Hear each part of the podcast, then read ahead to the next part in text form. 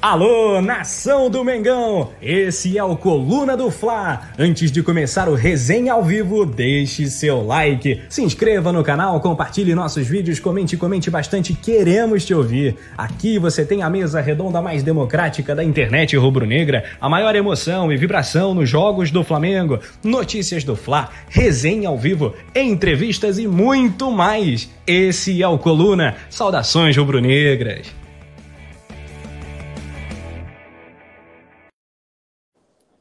Boa noite, nação rubro-negra, amigos do Coluna do Fly. Estamos aqui com mais um resenha hoje pré-jogo, né? Essa semana aí tá sendo frenética, né? Pré-jogo no dia, jogo no outro, aí pré-jogo, depois jogo. E a gente está voltando agora com o pré-jogo do Coluna para Vélez Sarsfield de Flamengo pela Libertadores. Eu tô aqui com Paula Matos, boa noite, Paulinha, o querido Joaci.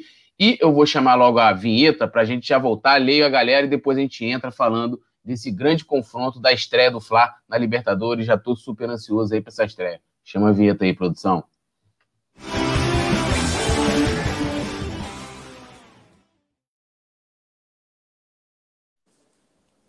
Aí, agora sim, agora já voltamos, agora vamos dar, dar uma boa noite aqui inicial para a rapaziada, ó.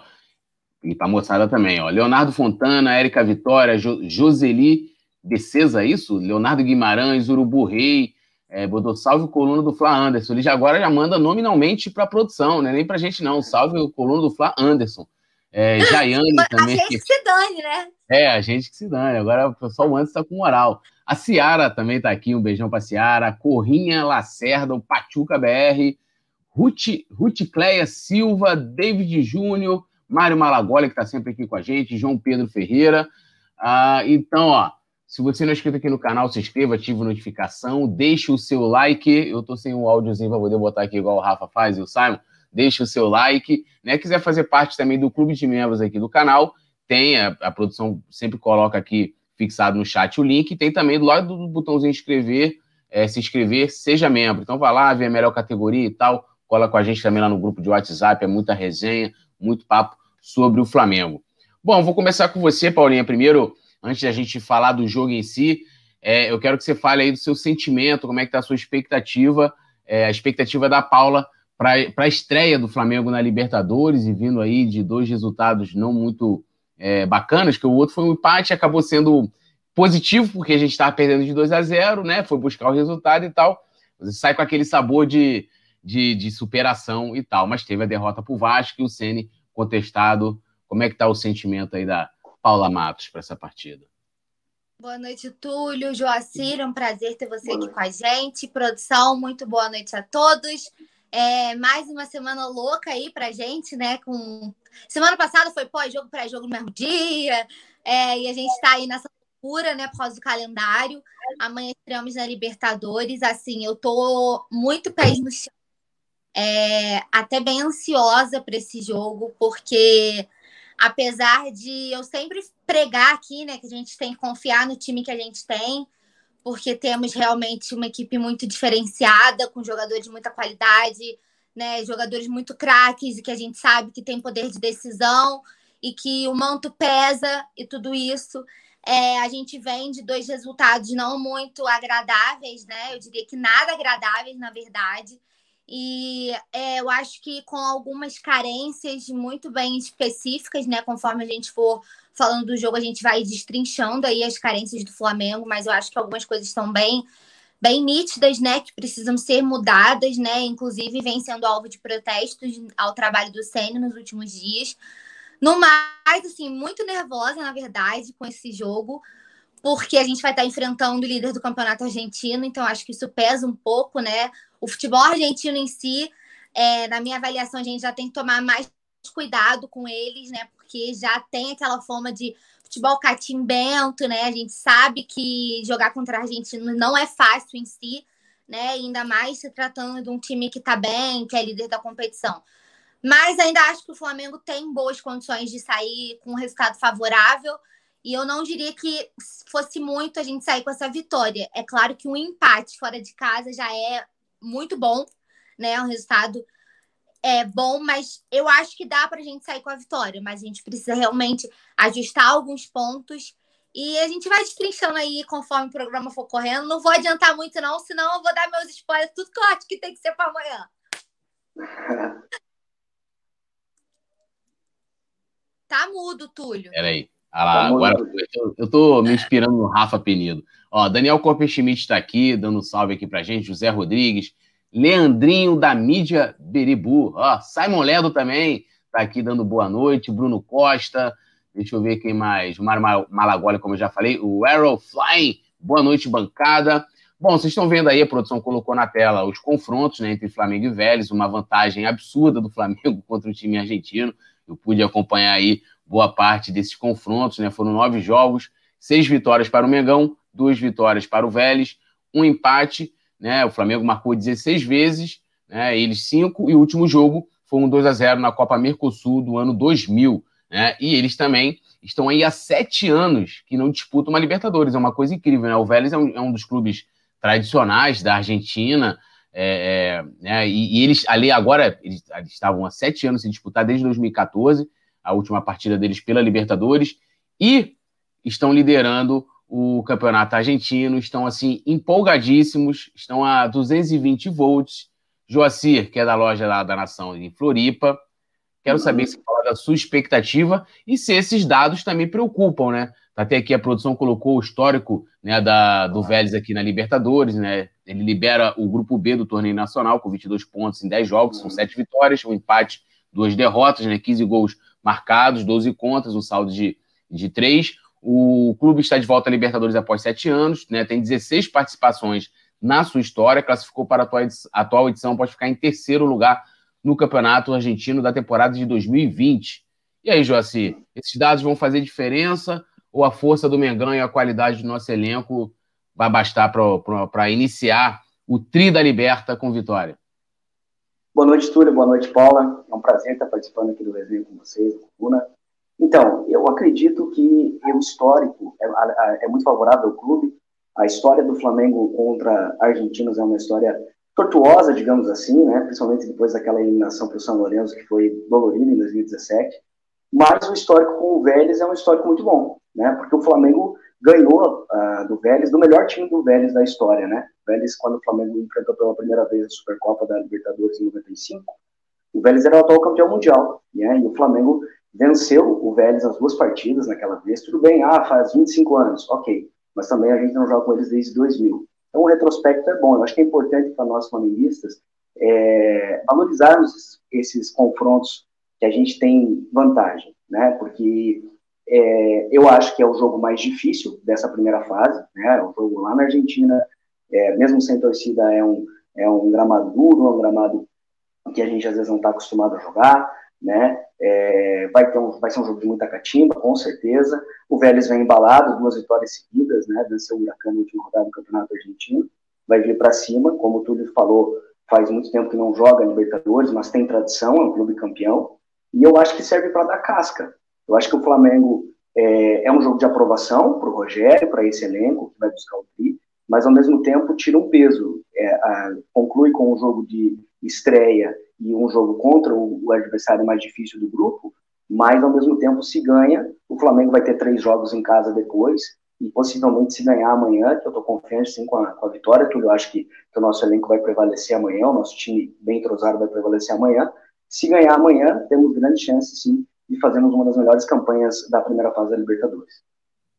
É, o bacana é, é até estranho, né? Você pegar um time argentino, que o Vélez, né, até como o Joacir colocou, sempre foi um, um, time que com grandes participações na Libertadores, né? A, a, tradição e Sim. tal, e o Flamengo com uma ampla vantagem, esse histórico muito positivo para a gente. Com vitórias lá, vou trazer até relembrar aqui alguns jogos, só dar mais uma lida aqui.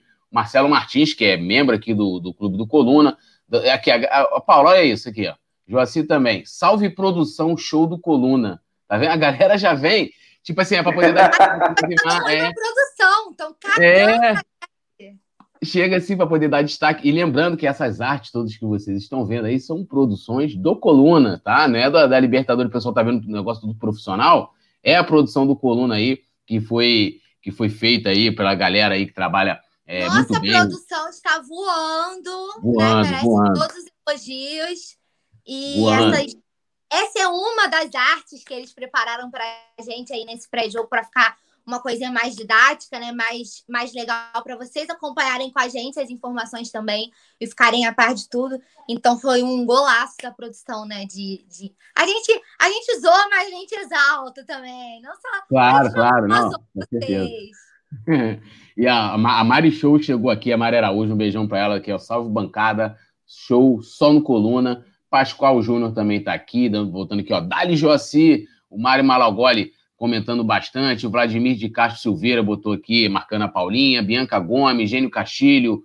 É, Túlio, quem é essa gata loura? Deixa eu ver, tem gata aí? Isso é um bicho. essa loura que tá aqui, aqui, aqui, ó. Aqui a Paula Matos, amigo. É, ela é polêmica, sinistra, manda bem demais nos comentários. Fechamento nosso. Tudo nosso, nada dele. Ó, Carlos José também tá aqui. Urubu Rei, já falei, porque ele chegou, depois, depois ele se redimiu ali. Boa noite, salve Túlio, salve Paulinho, não sei quem, mas a galera né, tá, tá, tá naquele negócio com a produção. Leandro, Mich Leandro Michelin, inclusive aqui, ó, a galera que tá acompanhando a gente no Facebook, né? A gente também está sendo transmitido simultaneamente ao Facebook, né? Um boa noite para a galera do Facebook também. E lembrando, né, não custa nada, você vai aí no, naquele botãozinho ali de compartilhar, pega o link, joga nos grupos de WhatsApp quem tiver no Facebook é só compartilhar no perfil, pá, já vai direto e vão comentando. Eu quero saber também a expectativa de vocês para o jogo de amanhã, que eu vou estar tá lendo aqui. E só lembrando aqui alguns confrontos, Paulinha. Ó, é, em 93, né, esteve um jogo que foi lá na Argentina pelo torneio Libertar. Né, o Flamengo venceu o Vélez por 2 a 0 né, com os gols do Nilson e Nélio. Né, era o time praticamente a base do que foi campeão, é, pentacampeão brasileiro em 92. Aí vem 95, que tem aqueles duelos históricos, né? É, contra o Vélez, que teve aquela briga com o Edmundo e tal. E tem né, Vélez 2, Flamengo 3, também lá o jogo. É, os gols foram de Edmundo, Sávio Rodrigo Mendes. É, o, Flamengo, o técnico do Flamengo, inclusive, era o Apolinho, né? O radialista. E um jogo emblemático. Aí depois teve o jogo de volta, que foi no Parque, Parque do Sabiá, é, também em 95. O Flamengo venceu por 3 a 0 Gols também Sávio, Edmundo e Romário, o, o famoso ataque dos sonhos. 97, aí foi a primeira derrota, que foi um jogo no Orlando Scarpelli, um jogo também pela Supercopa dos Campeões da Libertadores, foi 1 a 0 Vélez. E em 97, e aí também nessa competição Supercopa dos Campeões da Libertadores, o Flamengo né, conseguiu é, devolver aí, sair na vantagem, se classificar, venceu por 3 a 0 3 a 0 Vélez, três gols do Sávio, que é um dos grandes personagens desse confronto. Em 98, 1 a 0 eles, o jogo lá, que foi pela Mercosul. E depois, no jogo de volta, também pela Mercosul, 2 a 0 Flamengo, dois gols do Romário.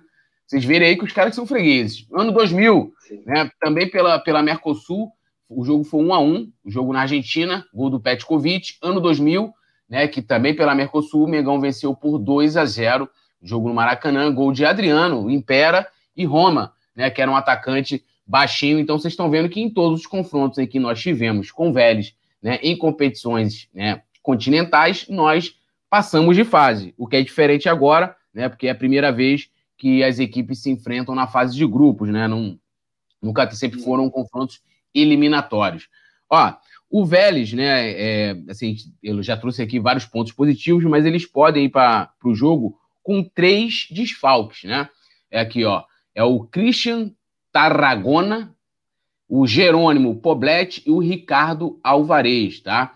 É, o primeiro, que é o Christian, ele é atacante, né? Ele foi expulso na semifinal da Sul-Americana do ano passado. Então, assim como foi o Rodrigo Caio, que a gente vai ter que foi expulso na Libertadores do ano passado, vai ter que cumprir também é, a suspensão aí. Olha, ó, como o Vélez pode jogar.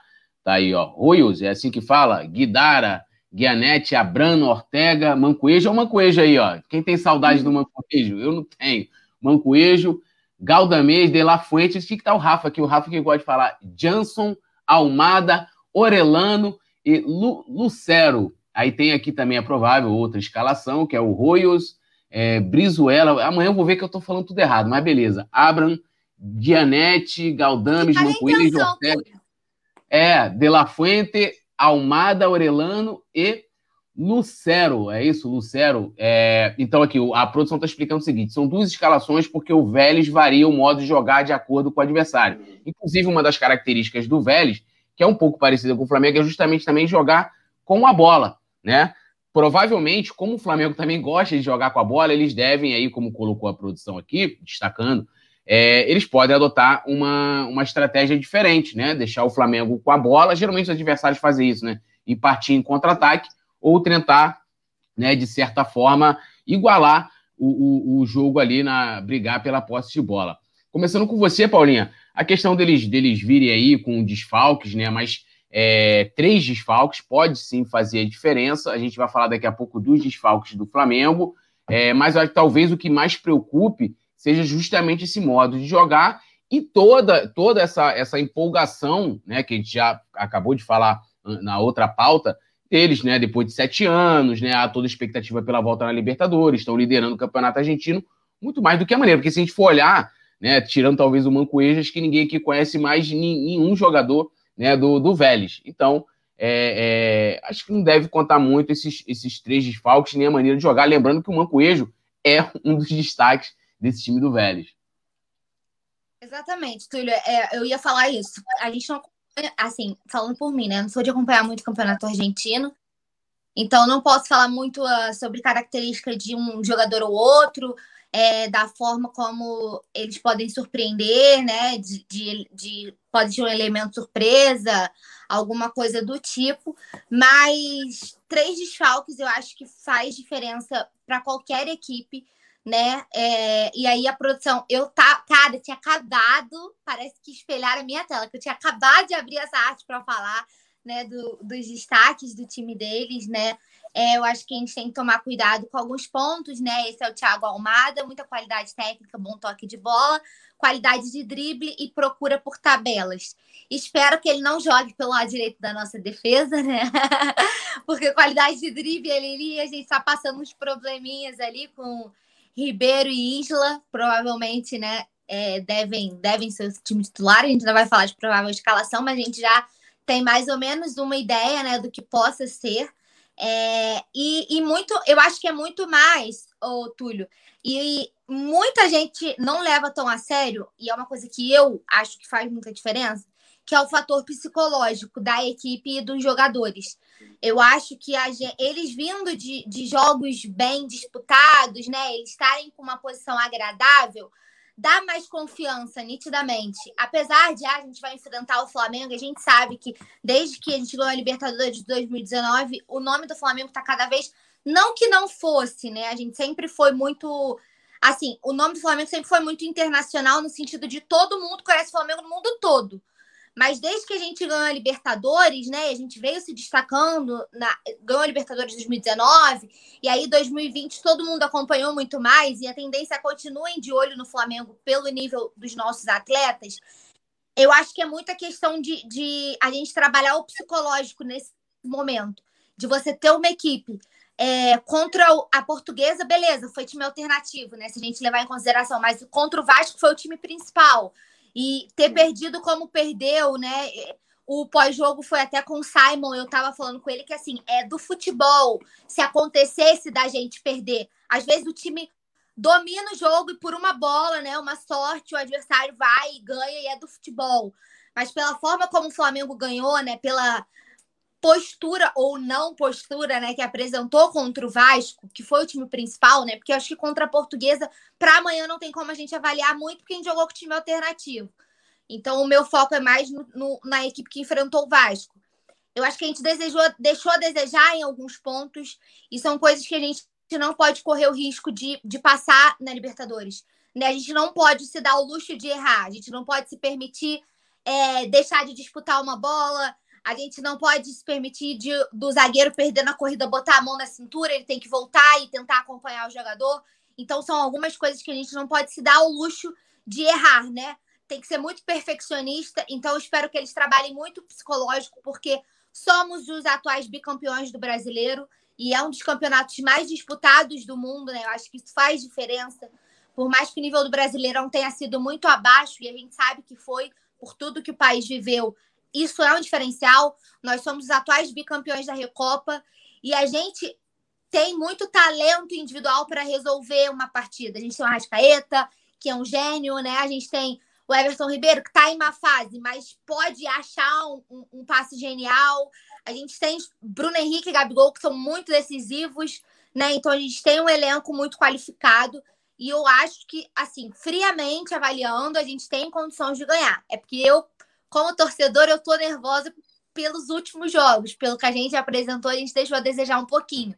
Mas pensando friamente e apenas no time que temos, eu acho que a gente só tem que ficar de olho aí nessas variações possíveis, né? Como tá aí na nossa tela, como que ele, o, como que eles podem armar para enfrentar o Flamengo. Eu acredito que se eles vêm acompanhando, eles vão jogar esperando a gente.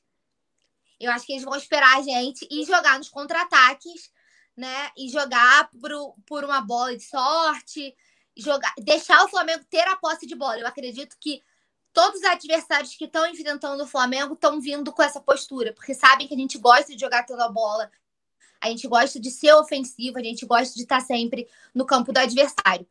Mas vamos para cima deles, filho. Aqui é contra tudo, contra todos. Independente de tudo, a gente vai torcer até o final na transmissão mais rubro-negra da internet, que é aqui no Coluna do Fla.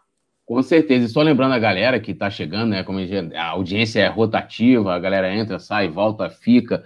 É, se inscreva aqui no canal, ative notificação. Amanhã a gente tem a transmissão mais rubro-negra da internet, aquela que é, é, a gente tenta ali né, na produção levar todo o espírito de rubro-negro mesmo, como se fosse o torcedor assistindo, claro, né, é, com toda preocupação da, da, partida, de levar toda a informação com qualidade é, para a torcida, mas é, então convido vocês amanhã a estarem com a gente, vocês se inscreverem também, quem quiser se tornar membro, tem aí o botãozinho logo de inscrever-se, seja membro, já antes de passar aqui para o Joacir rapidinho, só para complementar aqui a informação que eu acabei não fazendo, além do Christian né, Tarragona, que foi expulso lá na, na Sul-Americana do ano passado, o Jerônimo Poblete e o Ricardo Alvarez, eles estão lesionados, né, e aí eles completam ali, espera, deixa eu só liberar aqui minha cachorra, calma aí.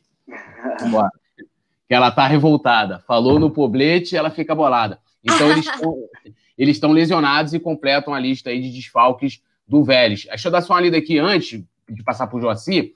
O Marco Barreto falou: Ó, oh, Túlio, estou aqui sempre com vocês. Abraços de Brasília. Um abraço aí para Marco Barreto, para a galera de Brasília. O Bernardo Bernardinho falou: Túlio, boa noite. O Liverpool entrando na Superliga. Eu juro para você, eu fiquei vendo negócio de Superliga, eu pensei que era Superliga de vôlei. Aí depois eu vi que era um motim lá, falei, ah, mano, aí a ah, Flamengo vai jogar. O que o Flamengo tem que jogar Superliga? Superliga já nasce é, é, é, contrabandista, pô, uma liga que não é oficial, pô. Esquece esse negócio de Superliga, Klopp, esquece. Bernardo Bernardo, vamos falar de Libertadores, Bernardo Bernardinho, é isso que importa né? O Marco Barreto dando salve aqui pra gente, Elenilson Marques também, Ângelo Viana. É, o Claudenor Ribeiro Soares falou o seguinte: o pessoal está dando muito poder ao Vélez. Esses caras não ficariam nem no top 5 do campeonato brasileiro.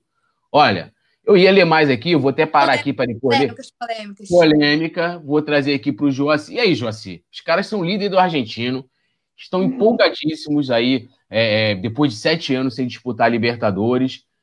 Eu acho que é diferente. Será que eles não pegariam o G5 do Campeonato Brasileiro? É, e diante de tudo também que a Paula falou, né, sobre uhum. esses pontos também, a, a, a provável escalação, é, que você desse aí a sua análise é, é para essa partida. E aí, ó, tá até aí a escalação do, do Argentinão. Olha aí, o Vélez lidera com 22 pontos, e segundo o Boca, cara, com 16 o Independente, que também é uma equipe super tradicional, 16 pontos na terceira colocação o Talheres, né? Que é o, inclusive o Talheres é a uhum. equipe que o, o Júlio César Urigueli foi jogar. Ele jogou lá na Argentina.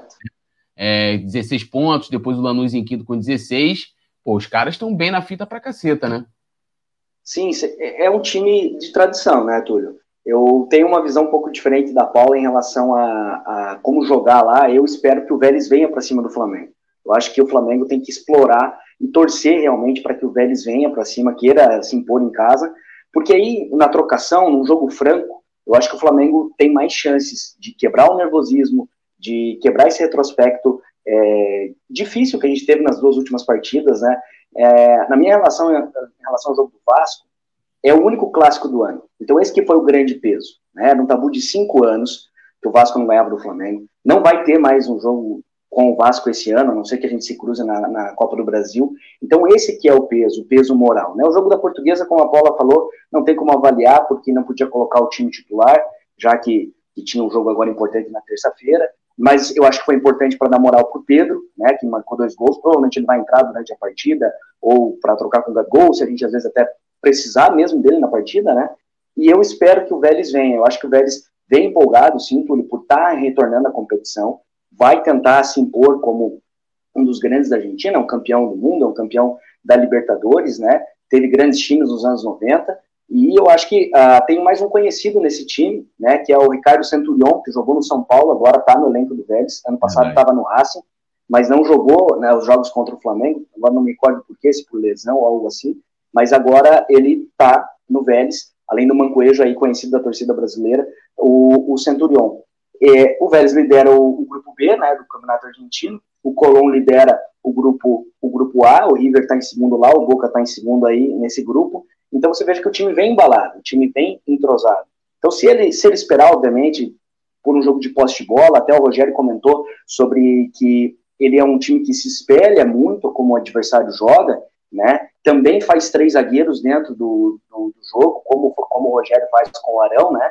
De essa ideia de ter o Arão no meio-campo, na zaga, eu gosto particularmente, não na parte defensiva, mas na parte de armar o time, né? Porque ele vai abrir, abre o Felipe para armar por dentro, abre o Rodrigo pelo meio e o Arão para fazer essas inversões em diagonal curta, né?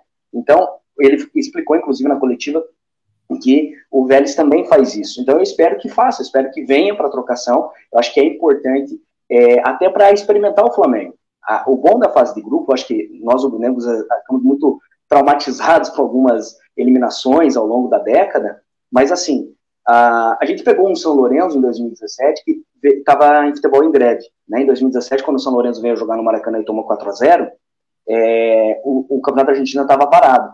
E aí a gente, não, a gente vai classificar e tudo mais, e o último jogo era no gasômetro e aconteceu o que aconteceu, aquela é, eliminação vexatória do time do Zé Ricardo. E, e agora não, agora a gente pega o Vélez uma fase boa. Então é um importante teste. A Libertadores não tem jogo fácil, é importante a gente pontuar, é importante pegar essa casca, porque futuramente na, nas oitavas vai pegar um Racing de novo, vai pegar um River, vai pegar o um Atlético Nacional, vai pegar o Palmeiras. Então não pode ficar com, o jogo mole. Eu não, não, não, sou muito dessa tese. A gente ganhou a Libertadores 2019 batendo só em campeões praticamente, exceto o São José, todos os outros times que a gente jogou eram campeões. Nesse, nesse grupo, exceto o União Caleira, todos o, o, o Vélez e o Aélio já foram campeões. Então, eu acho que isso vai dando corpo para o time. Então, a gente tem que ir confiante amanhã, é, justamente para pôr a prova. A gente tem um time já é, campeão, já tem um time é, que é firmado no cenário internacional, como a Paula falou também, o nosso nome é falado no mundo todo, né? Então, assim, é, eles vão jogar com respeito, acredito que eles não vão esperar muito o Flamengo, e a gente não pode proposar. O que a gente não pode acontecer é, nos últimos jogos, ou inclusive até na Supercopa do Brasil, a gente dá o gol para os caras. A gente não pode, como por exemplo no começo da Supercopa, a desatenção com um minuto, a gente tomou o gol que a gente tomou do Palmeiras. É isso que não pode acontecer amanhã. Não pode entrar desligado, né? Ainda mais que não vai estar com o Rodrigo Caio amanhã, né? Então é importante entrar ligado, principalmente na parte defensiva, explorar muito o Bruno Henrique, dar a bola no Arrascaeta, no Everton Ribeiro, como a Paula falou, o Everton não está numa, numa grande fase. Entretanto, ele é o maestro da equipe, é o capitão da equipe também dentro, tecnicamente falando. Então eu acredito que o Flamengo amanhã vai fazer uma bela partida, assim, na, na, na Argentina. E eu acredito sim que a gente pode sair com uma vitória, uma vitória muito boa lá. Ó, é, é, a produção colocou aí na tela né, a participação do Flamengo na fase de grupos, e como a gente está falando aqui do Vélez, vou voltar aqui já para é, destrinchar esse histórico. O James Leal Borges, que é o, é, o James Leal Borges, é, ele nos centra né, na nossa pauta, ele falou aqui o seguinte: quando, ele, quando o James Leal Borges coloca alguma coisa, eu paro aqui, pra, porque eu vou, eu vou ler o James Leal Borges. Vamos analisar com um pouco mais de cautela. Esse jogo de amanhã contra o Vélez não será fácil para o Flamengo. Um empate não é um mau resultado, o Libertadores não se é. ganha também com astúcia e precaução, disse o James Leal Borges. É, concordo com ele, né? Apesar do histórico super, é, vamos dizer assim, favorável ao Flamengo. E agora, olhando aqui rapidinho na fase de grupos, né? Nas últimas é, cinco participações do Flamengo, né? A única vez é, em que o Flamengo não passou da fase de grupos foi em 2017, aquela eliminação é, precoce traumática, né? Naquele grupo que tinha né, São Lourenço, Atlético Paranaense, Flamengo é, e Universidade. E o Flamengo, aquele jogo fatídico com, com, com o Vélez, né? Saiu na frente com o gol do Rodinei, o cara não gosta nem de lembrar, não se classificou em é. 2018, né? No, no grupo com o River, né? Santa Fé e Emelec, a gente passou junto com o River. É, quem não lembra daquele jogo com os portões fechados lá no, no Engenhão, né? 2 a 2 com, com o River. 2019, né? É, Flamengo e, e LDU que passaram, ainda tinha Penharol e o San José. Aí a gente né, terminou campeão. Em 2018 a gente saiu nas oitavas. E em 2020, né, passou Flamengo e o Del Valle. O Júnior Barranquilla e o Barcelona ficaram pelo caminho. O Flamengo foi eliminado da fase de grupos. E esse ano temos de novo a LDU, o Vélez e o União La né, o que é aí teoricamente o adversário mais fraco do grupo, né? Deixa eu dar só uma lidinha aqui na, no pessoal. É, é, ó, a galera tá falando aqui. Flamengo, Bernardinho, Bernardo Bernardinho falou que o Flamengo amanhã ganha com autoridade, disse ele aqui. O James Realboy, de novo, ele falou: o Flamengo amanhã tem que aproveitar as chances de, go de gols que tiver. Chega desse festival de chances perdidas. É, o Mário Malagoli lembrou uma coisa importante. Ele falou que tem pouco like. Então, galera, senta o dedo no like aí, se inscreva no canal, ó, compartilhe também. E o Marcelo Martins falou: parece que a neblina do JP tá se espalhando. Neymar no Flá, Mourinho, é muita fumaça. A galera tá falando de. Mano, a gente não tem dinheiro para pagar o Mourinho. Então, assim, é, eu não lembro aqui o amigo que tá, pô, o que, vocês acham de Mourinho no Flá? Pô, ah, o Bernardo Bernardinho, tudo está livre. Mano, não dá para pagar o Mourinho, assim, nem sonhando se dá para pagar o Mourinho. Você assim, ah, o Flamengo quer o. Vamos buscar o Mourinho. Não dá para pagar, não dá. Esquece isso. Queríamos é. poder, porém. É, é. não dá. É, eu, é, eu, vou fazer uma análise rápida, a gente vai entrar, e vai falar dos pontos fracos e fortes do Vélez. É, assim, eu acho que o Flamengo tem que, tem que. Primeiro, assim, acho que é a questão psicológica, a gente está falando dessa parte positiva do Vélez, que vem tudo com, com, vamos dizer assim, com um gás extra, né? Depois de sete anos, lideram o argentino, estão em ascensão de novo no, no futebol sul-americano, ressurgindo e tal. É, o Flamengo já vem para o lado negativo, né? Vem de, de resultados é, ruins, né? Uma derrota e um empate. A gente até viu aí que a produção colocou né, no, o, a, a, tabela do Campeonato Argentino dos últimos cinco jogos do Vélez, né? Foram três vitórias, um empate e uma derrota.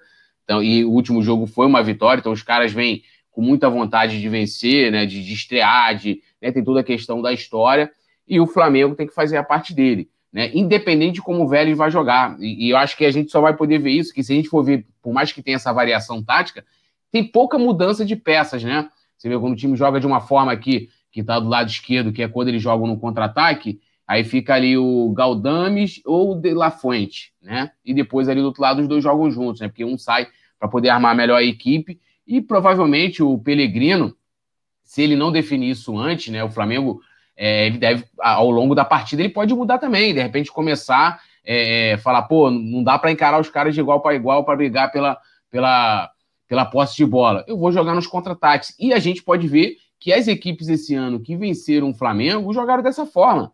Né? Você pegar o Vasco, né? Uhum. A galera não querendo desmerecer a vitória do Vasco, mas ah, o Vasco vai ser que o Vasco deu, deu assim, um, amassou o Flamengo. Não foi dessa forma. O Vasco teve uma estratégia positiva, mas jogou no contra-ataque e tal. Fluminense, mesma coisa. Então, assim, é, é uma coisa que a gente só vai ter certeza na hora, mas eu acho que o Flamengo tem que se impor. É a base ali do time que foi campeão em 2019, então os caras já tem consciência do que é Libertadores, não tem aquela coisa. O Isla, né, que, que a gente fala, já jogou ano passado também, então já está experimentado, por mais que ele não tenha muita experiência jogando aqui no futebol sul-americano, está acostumado a grandes jogos, a grandes equipes. É o Flamengo jogar como o Flamengo, né? Não tem que jogar como o uhum. Senna, a gente vai falar depois do próprio do próprio Fla também, da, dos próprios desfalques, escalação e tal. É, é o Mengão partir para cima, amigo. É, é, isso, é aquilo, tudo nosso, nada deles. Vou pedir para a produção colocar na tela. Hoje aí você vê, ó, a escalação do time, produção arrebentando, é um negócio impressionante aí. O ponto fraco, né? Vamos, vamos começar, vamos começar com o ponto fraco do Vélez, né? Para gente falar um pouquinho aí dos pontos fracos do Vélez, apontados aí pela nossa produção aí, ó. De olho no adversário, pontos fracos. Sofre muitos gols pelo lado direito, defensivo, né? Então, ou seja, nosso lado esquerdo, que também é uma das principais armas ofensivas, já, ó, ali já dá para brincar. É, e não são muito seguros no jogo aéreo, que é uma coisa que o Flamengo pode até explorar, tanto nos escanteios, bolas paradas, né? Tem o Arão, é, a gente ainda vai falar quem, quem pode jogar na zaga ali é, também, que o Flamengo pode explorar melhor, né? Constantemente deixam espaços entre as linhas né, ao subir a marcação. Os laterais avançam muito, né? Deixa os zagueiros no mano a mano, que é uma boa, né, aproveitando aí um Bruno Henrique no mano a mano ali, ó, brincando. E o goleiro Lucas Royos não tem mostrado segurança. E aí, Paulinha, como é que o Flamengo pode se aproveitar desse, desse, desses pontos fracos do Vélez aí? Sei não, acho que dá pra gente dar uma deitada neles aí. É, eu fiquei. Quando eu tava estudando né, as nossas artes, vendo tudo que a produção tinha preparado, Eu fiquei muito empolgada com esse primeiro tópico, que é a questão deles sofrerem muitos gols pelo lado direito defensivo, que é justamente onde a gente tem criado mais com o Felipe Luiz e com o Bruno Henrique, né? Ali pela nossa esquerda.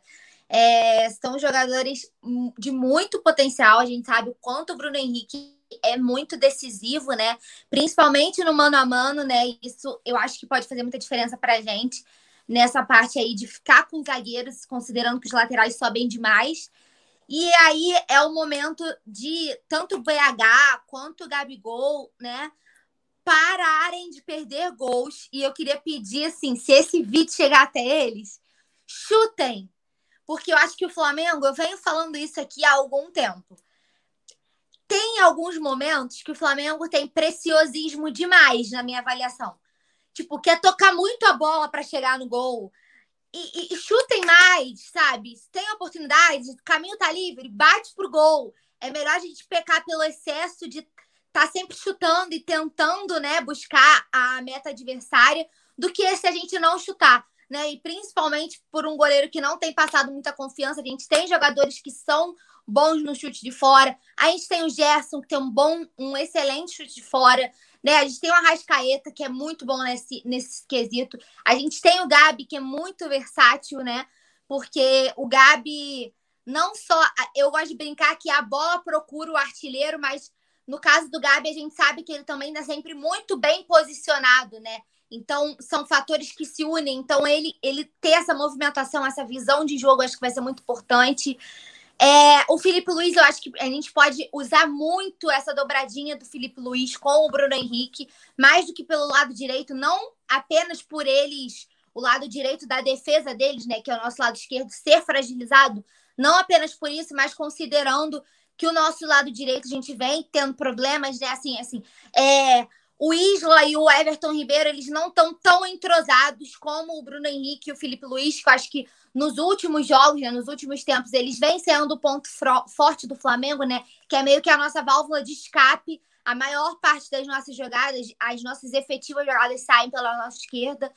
Então, assim, por esse diagnóstico, é, eu acredito que seja um jogo realmente para o BH, né? Voltar a ser aquele nosso BH. Não que ele não esteja sendo, mas assim, voltar a ser mais decisivo, mais participativo, né? é, ter mais protagonismo, digamos assim. Acho que é o jogo para esses caras. E o Filipinho vai estar tá inspirado, tô sentindo, Túlio. O Filipinho vai estar tá inspirado para ajudar bastante o BH amanhã. O Diego, com aquela visão de jogo que eu. Quem me conhece sabe que eu sou fãzaça do Diego. Visão de jogo, eu acho o Diego muito diferenciado e a gente sabe como a.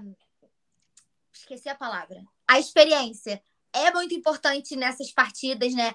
Ele não é só líder dentro de campo, mas também fora. Então, acredito que, que esse suporte, também pelo psicológico que eu falei na pauta anterior, todo o conjunto eu acho que vai ser muito importante, né? Então, espero que eles estejam inspirados, mas eu tô sentindo que amanhã as coisas vão fluir e vai dar tudo bom pro nosso lado, se Deus quiser. Que Zico lhe ouça, né? E a galera comentando bastante, a gente passar aqui pro, pro Joaci. É, o, o Mário Malagoli falou que falta mais raça para o Flá. A Luzimar, que está lá no Facebook também, ela falou: Eu acredito, Luzimar Pereira, eu acredito no meu Flamengo. O James Del Bosch falou: o time do Flamengo tem que chutar mais, né? Inclusive, é, apontando essa, essa questão do goleiro Rojo, né? Que é, vamos dizer assim, é um muralha deles. É, às vezes surge a oportunidade. Também, Túlio. Oi? Ele só pula para a direita também, de É, é, o Everton naquele, naquele tipo de pênalti só pulou para o lado direito, né? Aí é, até Michael, de, Michael deitou ali em cima deles ali. E, e aí o Léo Bosch falando que o Flamengo tem que chutar mais fora da área, mas os jogadores sempre tentam adentrar a área adversária, além dos excessivos e inócuos cruzamentos, né? É aquele preciosismo que às vezes a gente, a gente é, critica, né? O Flamengo tem que, parece que tem que estar dentro da área o Paulo Matos aqui falando, ó, seu Paulo Matos, falou, Paulinha falou tudo, antes ele tinha dado boa noite aqui pra gente, um boa noite aí pro seu Paulo Matos. Oi, Ted! É, aí, ó, o pai da Paulinha aí, tudo nosso, nada deles. O Mário Malagoli falou que falta mais raça, mais garra, desculpa, para o Flávio. O Jorge Otávio falou, colocou o seguinte, falou tudo, Paulo, o time do Flamengo está tocando muito para os lados e não estão chutando para o gol. Tem que chutar mais, sim. O, o Leon Denis Silva falou, Arrascaeta é muito valoroso para o time, mas não é o Zico. Zico, Zico é inigualável. A Karine Borges falou: Paulinha é maravilhosa, representa. Edna Martins, os do Flamengo, primeiro do Vitinho, outro do Bruno Henrique. E se vier mais é do Gabi, outro do Vascaíta. Acho que ela errou, Vascaíta. A gente ainda tá postando uma goleada amanhã com o gol do Vitinho e tudo, hein? E olha que eu nem citei o Vitinho hoje, hein? É, o Douglas Duarte falando aqui, ó. Pelo diagnóstico de vocês, é jogo pro BH. E é isso, né, Joacir?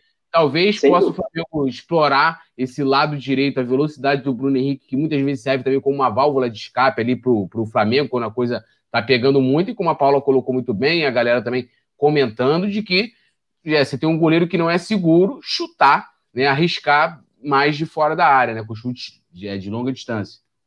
Exatamente, é, Túlio. Corroborando o ponto que a, que a Paulinha trouxe, é, e também falando que você trouxe em relação ao Bruno Henrique, com certeza, com o Felipe armando, né, o Felipe não é um lateral que vai muito à linha de fundo, né, o Felipe é um, é um armador de, de, de, lateral que já arma mais jogo por dentro, né, e o Bruno joga mais espetado, então, nesse, se a gente conseguir pegar esse mano a mano, que o Bruno Henrique sempre pega contra um zagueiro ou contra o lateral direito, já que é o ponto fraco deles por ali, por ali que eles tomam mais gols, para nós é, pô, é o rei da América jogando ali, né, um dos melhores jogadores do nosso elenco, e trazendo essa, essa visão que a Paula, ampliando essa visão que a Paula trouxe, sobre finalização, eu sempre comento aqui com o meu pai aqui em casa, né, que também é rubro-negro, um abraço para ele que está acompanhando aqui a gente na live.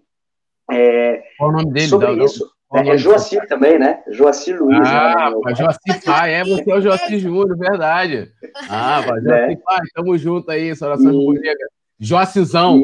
É, exatamente, exatamente. E ele, pô, ele é, acompanhou toda a década de 80 do clube, toda a década de 90, sofreu um pouco na década de 90, né? muito fã do Petkovic, que ele é também, tem camisa 43 do Pet, enfim. Então, de um cara que finaliza muito de fora. E todos os jogadores que jogam, exceto até a nossa dupla de zaga, se você for pegar, o Flamengo joga com quatro camisas 10, né, no seu meio campo, Diego, Gerson, Arrascaeta, Everton Ribeiro, todos são bons finalizadores. Quem não lembra daquele gol que o Gerson fez contra o Botafogo no Campeonato Brasileiro? Não arrisca mais, o time não chuta mais fora da área. Né? O Bruno Henrique parece que toda bola que ele corta para o meio, ele procura alguém Aí o Arrascaeta fez dois gols seguidos, praticamente finalizando de fora da área, apesar de que o, o, o gol contra o Madureira foi de dentro da área, numa inversão do Gerson, mas ele chutou, finalizou o gol que ele fez contra o Palmeiras.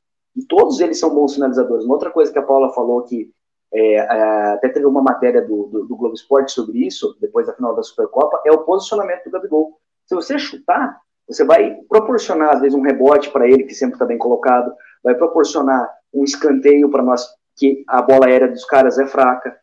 Então a gente tem que explorar isso de uma maneira que a gente valorize as nossas virtudes de time, né? A, a, a gente aprimore é, questões técnicas que a gente tem que a gente não está explorando, que é o chute fora da área, que é procurar depois uma bola parada e tudo mais. O Flamengo troca muito a bola, mas às vezes vira aquele time que só cerca e não finaliza, né? E os caras vão lá numa bola espetada e fazem o gol. Então, é, da mesma forma que tem que aproveitar a, a, até às vezes esse balanço no ataque, porque o Isla apoia muito, né, principalmente agora nesse novo, nosso, nesse novo sistema, você pode ver que toda hora ele está lá na linha de fundo, toda hora ele está na linha de fundo, o Arão vai cobrir ali. Então fazer essas inversões, da mesma forma que pegar essas inversões, cruzar para trás para finalização, eu acho que o time tem muito potencial, gente. Nosso, nosso, o nosso elenco hoje tem jogadores de muita qualidade em todas as posições e cumprindo todos os fundamentos. Então a gente tem que explorar isso. Eu acho que é um bom jogo para o Bruno Henrique voltar a mostrar o futebol que ele tem, né? E já faz um tempo também que, na minha opinião, está devendo. Mas ele não foi rei da América à toa, né? Não decidiu jogos para nós à toa. E que ele decida amanhã, Túlio, que amanhã saia gol do BH, né? Você falou do, do, do Vitinho. Eu vou fazer um adendo. Eu acho que, por exemplo, quando o Vitinho entra, possivelmente vai entrar amanhã, é um outro jogador que tem a finalização de fora como uma característica. Então o time todo é qualificado para fazer isso. E eu acho que o Flamengo pode fazer mais, sim. É, e é, antes de a gente passar por pontos fortes aqui do, do Vélez, né, uma coisa que a gente vai observando, é, se, o, se o Vélez, né, ele né, deixa o espaço entre a gente quando ele sobe a marcação, é, provavelmente o técnico, né, o, Maurício Pellegrino, que é o técnico do Vélez, deve ter já identificado isso, não vai, não vai, deve jogar dessa forma amanhã, não acredito muito é. não, porque você imagina você tendo ali porque o, o, se o time não for compacto, né? Jogar como o Flamengo joga, com a marcação alta, é, é, mano, você tem uma rascaeta ali, sobrar, uhum. é, é, complicado dar espaço para esses caras, né? Mas é, faz parte. Ó. O Alisson Silva falou: Mário Malagoli, pede para eles lerem meus comentários, por favor. Qual o comentário, Alisson? Não sei. E o Cláudio Cruz pediu para avisar que ele falou: Paulo, ele disse que não gosta de você. Não sei porquê, não sei o que você fez. Não tem problema, aqui é, é ele... democracia. Quem gosta, Tim Paula. Quem não gosta, tudo bem. Desde que me respeite, não precisa gostar de mim. Tem o time do Túlio. Tá tudo certo, tudo em casa. Não, ele também, ele também diz que não gosta de mim também. Então, aí depois ele bota que gosta. É, é assim, daqui a pouco ele vai dizer que gosta de você. E lembrou muito bem aqui a Ciara, né? Ó, deixe seu like, se inscreva no canal, ative notificação, é, compartilhe também é, né, a, a, a, nossa live aqui, a nossa transmissão. Lembrando, né, amanhã a gente tem aqui é, é né, a transmissão do jogo, a narração do Rafa Penido, né? JP aqui na reportagem, né? A gente vai, antes, né? Já no pré-jogo a gente vai estar tá trazendo tudo, todas as informações para vocês aqui. Então, se inscreva, ative notificação, que aí, pum, quando a produção der, der o start na live, você vai estar tá recebendo aí no seu celular, no seu tablet, no seu computador, no seu iPad. É, vou pedir para a produção colocar agora aqui ó, os pontos fortes né, do Vélez, para a gente falar um pouquinho. Em seguida, a gente vai é, também aqui a situação do Mengão hoje, né, muitas notícias, né, principalmente depois desse resultado, vamos dizer assim, que ninguém esperava esse empate com a portuguesa. Olha aqui, ó, de olho no adversário, os pontos fortes. Paula, quer ler e comentar em seguida? Tá contigo aí. Vélez joga de forma ofensiva, com um time muito técnico, de movimentação, troca de posições e passes rápidos um homem de referência e mais três jogadores atrás, ou com três atacantes, variando o esquema tático e escalação de acordo com o adversário. Então, eles podem jogar no 3-4-2-1 ou no 4-2-3-1. É, era o que a gente já vinha falando, né? Até quando a gente falava dos pontos fracos dele e dos nossos fortes, né? Teoricamente. É, essa forma muito ofensiva também é o estilo do jogo que o Flamengo gosta. Então, pode ser que é, considerando que eles joguem como o Joacir tinha falado, né? Ah, eles não vão esperar o Flamengo, eles vão partir para cima. E a gente não esperando eles e mantendo a nossa didática de vamos tentar dominar o jogo, eu, eu vou fazer um paralelo aqui só para entender onde estou querendo chegar. A gente pode ter mais ou menos assim um primeiro tempo perto do que foi Flamengo e Palmeiras, assim, os dois times, né? Porque no segundo tempo acho que o Flamengo caiu bem, assim, um pouco rendimento. Mas o primeiro tempo da final da Supercopa, a gente viu os dois times buscando ataque, né? Então foi um jogo para quem gosta do futebol, para quem gosta do espetáculo, foi um jogo bom de bola, né? Foi um jogo bom de assistir e foi um jogo muito laicar, né? Os dois atacando, um atacava, se a gente acabava de ter uma boa, uma boa, uma boa chance, eles iam respondiam. Aí a gente, né, essa trocação muito rápida, né, laicar. Então acho que a gente tem que tomar um pouquinho de cuidado porque essa movimentação e esses passes rápidos podem dar um pouco de trabalho para o nosso sistema defensivo, que a gente sabe que por mais que tenha melhorado, ainda não está né, refinadinho, alinhadinho como nós gostaríamos, né? Então, acho que essa questão deles serem muito técnicos, é, trocarem de posições, né? Porque aí você pode surpreender o adversário, porque você nunca sabe onde o outro vai estar tá, quando não tem as posições físicas, né? Essas posições pré-marcadas e há essa troca, você surpreende seu adversário porque você nunca sabe onde, né, vai estar o elemento por ali. Então acho que a nossa, o nosso sistema defensivo, né, mais precisamente a nossa zaga, que a gente vai falar muito sobre isso daqui a pouquinho, tem que estar tá muito alinhadinhos, assim. A gente sabe que a gente não vai ter o Rodrigo Caio, né, que é o nosso principal zagueiro. Para quem chegou depois, a gente explicou no começo da live, o Rodrigo Caio está suspenso. Então ele não joga essa partida por questões de força maior. Então a gente não vai ter o nosso xerife, né, que é o dono ali da nossa zaga. Então, já é, obviamente, um ponto né, é, negativo para a gente, mas a gente tem jogadores que podem dar conta do recado. Então, acho que é uma atenção redobrada da defesa. O Senna se mostrou, e aí, por mais que a gente tenha muitas críticas ao trabalho dele, e eu falo por mim, eu sou muito crítica ao trabalho do Rogério Senna, né? Mas eu acho que a gente não pode negar que ele é muito estudioso, né? Eu acho que o Ceni, é, como eu vou explicar, o Ceni não está pronto, né? O que eu venho falando aqui, eu não acho que ele seria o técnico para nos guiar nessa Libertadores, né? Não era minha escolha, porque eu acho que ele não está pronto. O Ceni ainda está nitidamente num processo de evolução. Mas a gente não pode negar que ele é um cara muito estudioso. Então, acredito que ele tenha se empenhado muito em entender como o velho joga e essas possíveis variações. E, assim, dar uma atenção maior para o nosso sistema defensivo. Porque, assim, uh, por mais que ele saiba que o nosso ataque dá conta, né? Independente da gente perder muitos gols, e por isso que eu tava falando de chutar de fora, a gente sabe que na hora do vamos ver, o nosso ataque resolve. Porque a gente tem jogadores muito bons. Então, acho que a nossa maior preocupação é mesmo com a defesa. No mais, não me assusta muito. Acho que a gente pode ter uma, um bom, tipo, primeiro tempo de Flamengo Palmeiras mesmo, assim, dessa trocação de sei lá e cá. Acho que vai ser um jogo muito. Pode ser um jogo muito pegado, né? Se eles resolverem partir para cima e o Flamengo não esperar. Eu acho que também a gente não deve é, descaracterizar o nosso time. Né? Que um marco do Jorge Jesus, e eu sempre falo que não tem que comparar, mas é só porque assim, um dos marcos do, daquele é, vitorioso time de 2019 é que, por mais que a gente se adequasse ao adversário, a gente não se descaracterizava. Então, era sempre o time que buscava o ataque, era sempre o time que queria a bola, né? E não esperava. E aí a gente ajustava, obviamente, as jogadas ensaiadas, as peças, as variações, sempre jogando para cima. Eu acho que essa é a característica do Flamengo. A gente não gosta de esperar adversário, de ficar atrás. Então, é, se empenhar muito nisso, ajustar a defesa, que acho que tem tudo para dar bom. É, aqui rapidinho, só ler o comentário aqui do Alisson, antes de passar aqui para o Joaci. Pô, ele. Eu também queria, Alisson. Ele falou: eu queria que o Flamengo tivesse outro patamar financeiro. Pogba, de, é, Pogba, De Bruyne, Salah, Alisson, Lukaku, Lautaro, Martinez, Isco, Pablo Mari e lateral. Que, pô, maravilhoso. Ai, não fala, é. fala de Pablo Mari, não. É, mas o Flamengo não tem dinheiro. até hoje. É, um dia a gente chega nesse patamar europeu, esse aí é, é o patamar super europeu, né? Tá aí. É, é, Joaci, é, a gente está vendo aí, é, né, como a Paula destacou muito bem, é, eu acho que o Flamengo tem um problema é, muito grande justamente nessa, nessa variação tática, né, no esquema tático, apesar de que, né, como a Paula observou muito bem, é, o, o, Jorge Jesus, apesar das mudanças que ele fazia, o time tinha, é, não, perdia sua, não perdia sua característica principal. Quando o Ceni tenta inventar alguma coisa, a gente viu no jogo contra o Vasco, uhum. Uhum. né?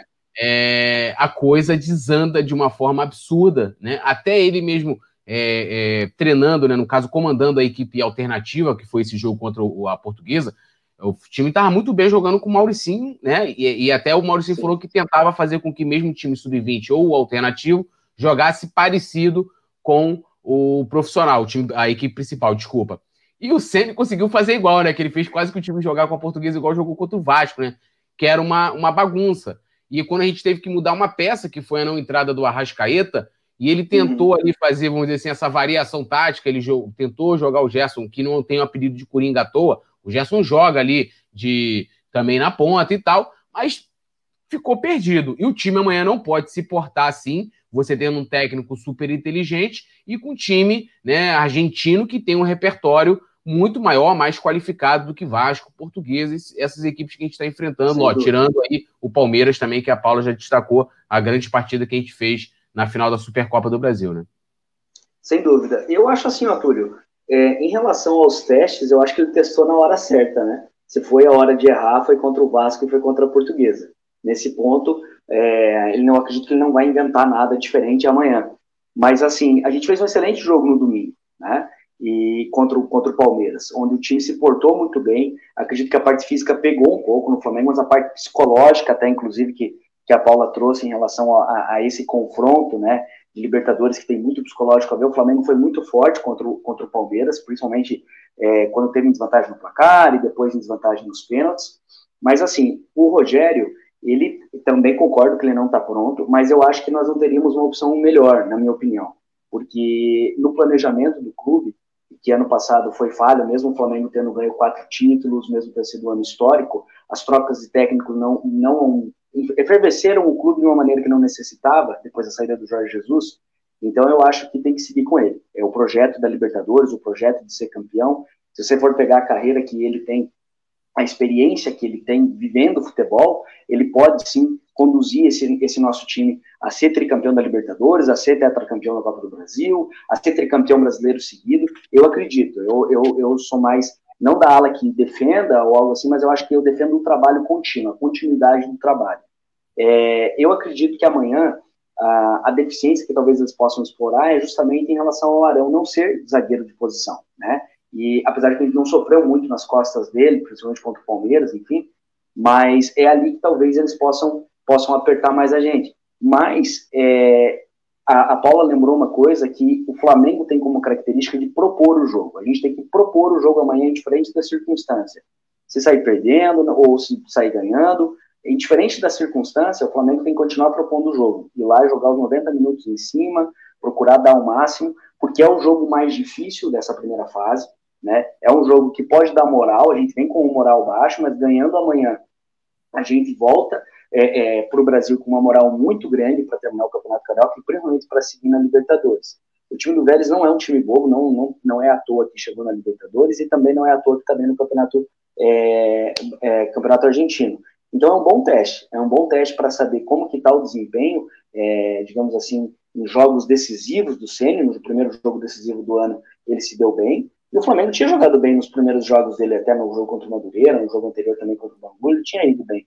E aí resolveu inventar o clássico, você falou em relação à posição do Gerson, né, e a gente sabe que a gente não tem uma peça de reposição para o Arrascaeta e para o Everton Ribeiro, mas é porque são jogadores muito diferentes, então a gente tem que, é, como você falou, o Gerson não é coringa à toa, então ele joga lá também, mas acaba desconfigurando o time, né? Porque o Diego já não é um primeiro volante de origem, já precisa de uma cobertura, então precisa também de entrosamento. Eu acho que também por, por estar no início da temporada existem vários fatores, mas o fator mais importante, na, na, na minha opinião, é fazer com que esse time com 11 que a gente conhece de cor salteado hoje faça esse time render. Eu acho que o Rogério tem como fazer isso e amanhã o Flamengo render bem e não deixar o velho jogar. Tem como fazer isso é, tranquilamente com, com, com, o time que a gente tem. Ó, eu acabei de, de receber aqui, ó. Deixa o seu like! Deixa o a seu like. A melhor vinheta do YouTube. É, eu vou botar de novo só de sacanagem, ó. Deixa o seu like! E agora eu vou botar de novo só porque eu quero. Deixa o seu like! Aí, três vezes. Então, deixa o seu like, se inscreva aqui no canal, ative notificação, você dando like, compartilhe também cola com a gente. É, antes, eu já vou pedindo aqui para a produção colocar na tela aí a provável escalação do Flamengo para amanhã, que agora a gente vai começar a destrinchar o nosso Fla. Só lendo o comentário aqui do Matheus Coelho, que ele disse o seguinte: que os últimos três jogos, o Matheus Coelho, que é membro do clube aqui do Coluna, ele falou: os últimos três jogos sem Arão na zaga, o Flamengo tomou dois gols em todos eles. O resto é fanatismo e ser muito anti. Bom, tá aí a provável escalação. a imagem da. Mano, nossa produção. É, é, é, não posso fazer a rima aqui, né? Mas é a melhor produção do Brasil, vocês me entenderam. né? Eu posso fazer só uma observação? Pode falar. Eu amo que a produção ela tem melhores sacadas quando ela vai fazer o campinho. Para o Joaci ficar por dentro, quando a gente ganha muito bem, é sempre uma ah. foto do tênis empolgadaço, né? Aí, Sim. quando a gente tá mais ou menos, olha a foto que ele bota. Você, tipo, meu Deus, que como fazer? A melhor parte dessa escalação é sempre o Sene. Sempre, é sempre uma foto diferente. Eles são incríveis de como o Philly é sensacional, cara. Não, sensacional. E lembrando, né, o Ceni tá indo super pressionado, não à toa ele está ali com aquela expressão preocupada à beira do campo, né? O Flamengo vem de um resultado, é, acho que não só o resultado ruim contra o Vasco, é um clássico, mas a maneira com que o Flamengo jogou contra o Vasco, né, que era um jogo considerado como um teste para a partida de amanhã, para essa terça, então eu mesmo até destaquei isso lá no pós-jogo, que eu falei, pô, se era o teste, a gente não passou nesse teste, então o negócio tá ruim, e depois da atuação do próprio Ceni, porque o time era é, um time alternativo, né, completamente diferente, contra a portuguesa, ele chega extremamente pressionado, você entra em qualquer rede social, e você vai ver lá a galera pedindo fora a cena e tal, aquela coisa aqui, já teve vários, é, inclusive, né, o Joaci até comentou um pouco sobre, sobre isso, e é um jogo que ele chega extremamente pressionado, né? Se o Flamengo, uhum. é, vamos botar, olhando teoricamente uma situação normal, é, não seria nenhum hecatombe o Flamengo perder para o Vélez na Argentina. Nenhum, nenhum não. hecatombe, né?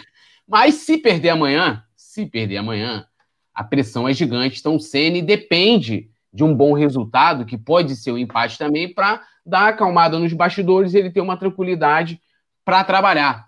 Né? Então, tá aí a nossa provável escalação.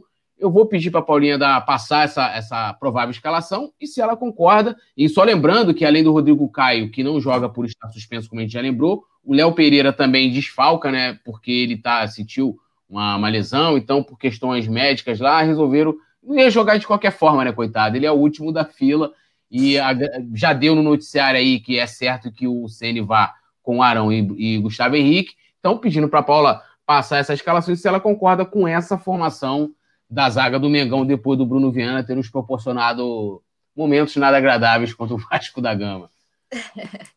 Então, sobre o Bruno Viana, é o que a gente debateu, assim, passando rápido nos primeiros jogos, né? Eu sei que a gente brinca com aquele ditado de que a primeira impressão é a que fica, e os primeiros dois jogos dele foram muito bons, mas eu vinha falando que a gente precisava dar tempo para ele se adaptar, né? Justamente porque a gente não sabia como que ia ser quando ele che chegasse no Vamos Ver, né? né? Ele pegou dois adversários, assim, com todo respeito ao Madureira, ao Bangu, mas dois adversários muito inferiores ao Flamengo, e o próprio Vasco é muito inferior ao Flamengo.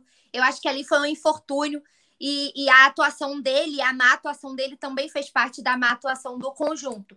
Eu creio que ele tenha muito para oferecer ainda ao Flamengo e que ele brigue assim firme por posição, por essa titularidade, ele é ao lado do Rodrigo Caio, mas a gente precisa dar tempo para ele, né? Porque a gente ele acabou de chegar, então assim, a gente tem que ter essa calma com ele.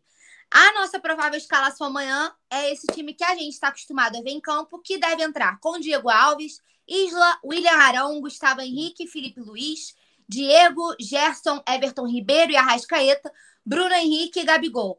É, você me perguntou se eu concordo com a escalação. Sim. É, eu tenho algumas observações em questão de particularidades que eu acho que vale o nosso debate. Não para amanhã, por ser Libertadores. Eu sei que a gente está falando do jogo de amanhã, mas eu, eu acho que eu vou conseguir explicar para vocês o, o que, que eu estou pensando. A gente vinha debatendo assim, o, o Everton Ribeiro numa fase muito ruim, né? E o Vitinho, toda vez que estava entrando, e por mais que eu também seja crítica ao trabalho de, do Vitinho, ele estava entrando muito bem. Então estava sendo discutido nos últimos dias a possibilidade do Vitinho assumir né, o lugar do Everton Ribeiro, dar um banquinho para o Ribeiro. Eu sei que isso é impossível de acontecer, principalmente para amanhã, né? Porque a gente está falando de um dos maiores medalhões da equipe, ele é um dos capitães. E eu sempre falo: será que o Ceni vai ter culhão de botar o Ribeiro no banco? E se no Carioca eu já acho difícil, amanhã é impossível. Mas eu acho que vale o debate pelo momento dos dois. Eu queria ouvir a opinião do Joacir nesse quesito. Uhum. E eu acho que assim, o Isla, como a gente estava falando que o nosso, o nosso lado mais frágil é ali à, direita, e como eu falei do Everton Ribeiro, vamos ficar muito de olho no Isla, né? Que também não vem rendendo tão bem. E a gente, por mais que o Mateuzinho seja muito novo, é, eu vejo o Mateuzinho com muito potencial. Então, é um garoto que, por exemplo, se a gente tiver uma necessidade, cara, é Libertadores, é Libertadores, mas se a gente tiver uma necessidade, o Mateuzinho é um cara que eu, que eu acho que entra e não deixa a gente tão desesperado quanto, por exemplo, vamos supor, se o, o GH machucasse e tivesse que entrar o Léo Pereira. Eu ia ficar muito mais desesperada Sim. Se o Léo Pereira tivesse que ser utilizado do que o Mateuzinho. Ainda que muito jovem, eu acho que ele já tá, mas tudo bem que é cria da casa, né? Isso já dá uma diferença, mas ele tem muito futuro, ele vem evoluindo o futebol. Então, acho que como a gente está falando desse lado direito, são opções que podem ser soluções, né? Caso esse lado direito sofra com eles, podem ser soluções. Tanto o Vitinho, para substituir o Everton Ribeiro, não digo no time titular, mas também o Mateuzinho na possível eventual saída do, do Isla. Eu queria ouvir também a opinião do Joacir em relação a isso. Se, se você acha que eles estão é, em, na altura né, de, de, dos nossos titulares absolutos, que são o Ribeiro e o Isla, que, obviamente, o que, que você acha desse time aí que a gente colocou para amanhã? Então, Paula, isso é também uma discussão que eu tenho bastante aqui em casa, que a gente sempre fala sobre, nós flamenguistas, a gente, daqui a gente fala muito de como que a gente substitui determinados jogadores que não tem realmente um reserva na posição. Eu acho que o Vitinho, ele rende muitas, muitas vezes bem no segundo tempo, mas como titular, não. Mas desde o tempo do Domi, é, se colocava porque ele tem uma qualidade de fundamento muito boa para armar jogo. Ele tem essa qualidade. No final do jogo contra o Palmeiras, ele jogou. Da mesma forma que você falou do Matheus, é, Matheus teve uma boa escola com o Rafinha, agora tem uma boa escola com o Isla. Então ele aprendeu muito, aprendeu a recompor, ele apoia muito bem. Da mesma forma que eu acho que o João Gomes e o Hugo Moura também podem suprir ali até a volta do Thiago Maia, caso o Diego não jogue, por exemplo. Né? Nós temos o Muniz também que pode suprir. Então, esses garotos que foram subindo, o próprio Noga, como você falou do Léo Pereira, eu acho que se exemplo, o GH não jogar, tem que ser o Noga, né? Já que o Bruno não rendeu. Tem que jogar o Noga. Poxa, jogou o Noga e o Otávio contra o Palmeiras, fizeram um grande jogo no Allianz Parque. Né? Essa garotada ela tem que ser valorizada. Muita gente fala assim: a gente tem o melhor time, mas não tem o melhor elenco. Esses garotos eles estão dando retorno técnico e futuramente vão dar retorno financeiro para o clube. É importante que eles joguem. Né? A gente não tinha um reserva para o Diego Alves, hoje joga o Hugo tranquilamente. Então eu acho que essa experimentação por posição o Rogério pode fazer. Não necessariamente sair jogando com o Vitinho num jogo decisivo assim. Mas o Everton não jogou bem, 15 minutos do segundo tempo, tira ele e põe o Vitinho. Já tem 3, 4 anos de casa, ele, ele tem cancha para jogar assim. Mesma coisa o Matheus, se o Isla não, não aguentar, digamos assim, fisicamente, né? É, da mesma forma que o René passa experiência na lateral esquerda e o próprio Ramon pede passagem tecnicamente até para ser, quem sabe, o substituto do Felipe Luiz. Então, toda essa garotada que está aí para jogar, como entrou o Max, por exemplo, contra a Portuguesa, que eu acho que é um garoto de futuro também, todos esses jogadores, a gente tem que ser orgulhoso da nossa base, né? E, e eles vão ser grandes jogando esses jogos, nessas necessidades, né? O, o por exemplo, o próprio Thiago Maia, quando voltar, tem já o, o, o, João Gomes, que tem vários jogos aí, e ele dá conta, na minha opinião. Né? Ele entra, joga bem, compõe tanto na parte do Gerson quanto na parte do Diego. Então, esses garotos, eles suprem sim as nossas necessidades. Não é. Tem uma expressão aqui de um, de um comentarista da, da Rádio Gaúcha, do Adroaldo Filho Guerrinha, que ele comentava como que o Flamengo montou o seu elenco em relação quando ele comparava com o Grêmio e com o Inter. E ele falava assim que o Grêmio e o Inter iam no brechó, quando o Rodinei chegou lá, sabe, no, no Inter, e trazia o jogador. E o Flamengo não, o Flamengo vai na boutique. Por isso que o Flamengo trouxe o Rascaeta, o Flamengo trouxe o Everton Ribeiro. Então a gente não tem dinheiro, não tem como o Túlio falou, para trazer todos esses caras. Olha, olha o 11 que a gente tem. O flamenguista ele tem que é, reconhecer que a gente tem um, um, time muito forte. Ah, mas o Mateuzinho não é tão conhecido, é novo, mas é cria da casa, como você falou, né? É, craque o Flamengo faz em casa e está fazendo muito bem, como fez Vinícius Júnior, como fez Paquetá, como fez Léo Duarte, como fez tantos outros, e está fazendo ainda. Essa garotada vai dar um retorno muito bom tecnicamente ainda. E pegando esse, essa questão de manter e valorizar o que a gente tem, eu falo muito em relação à pressão do, do, do Rogério Ceni. É, muita gente, às vezes, lá na loja, tudo, fala que eu sou muito otimista nessa parte, sabe? Mas, assim, eu, eu gosto de ver o cenário todo. Muita gente, ah, é, eu acho legal essa pressão, porque o Flamengo é pressão o tempo todo, e a gente tem muita visão ainda do Rogério jogador, a gente não tem muito essa visão do Rogério treinador, por ele ter sido o maior ídolo da história do São Paulo, isso é, sempre vai, ele vai carregar, né? Mas agora ele já tem dois títulos nacionais com o clube, a gente tem que valorizar isso também. Você considera o Rogério que... ídolo do Flamengo? Não, ainda em construção, em construção. Olha. Ainda não, porque ele não ganhou o campeonato todo, né, Túlio? Sabe a fase de efeito, né? Rogério é, é um ídolo em construção. Isso, exato. É, eu acho que é um ídolo em construção. Porque se ele ganhar a Libertadores, ninguém vai dizer que não, né? Maroto. Vai ter que né? rolar mas, maroto mas assim, do grupo, do grupo da, da, da loja lá. Lá do, mas do, pode mandar. mas assim, ó, eu só ia comentar porque assim, muita gente falou do Renato Gaúcho e eu converso com alguns amigos meus que são gremistas, cara, o, o Renato não treina time. O Renato não treina o nosso time. O Rogério é muito estudioso. Eu acho que o, que o, que o Renato. Ah, vamos, agora, Rogério não está bem, vamos trazer o Renato. Não, é um técnico caro, na minha opinião.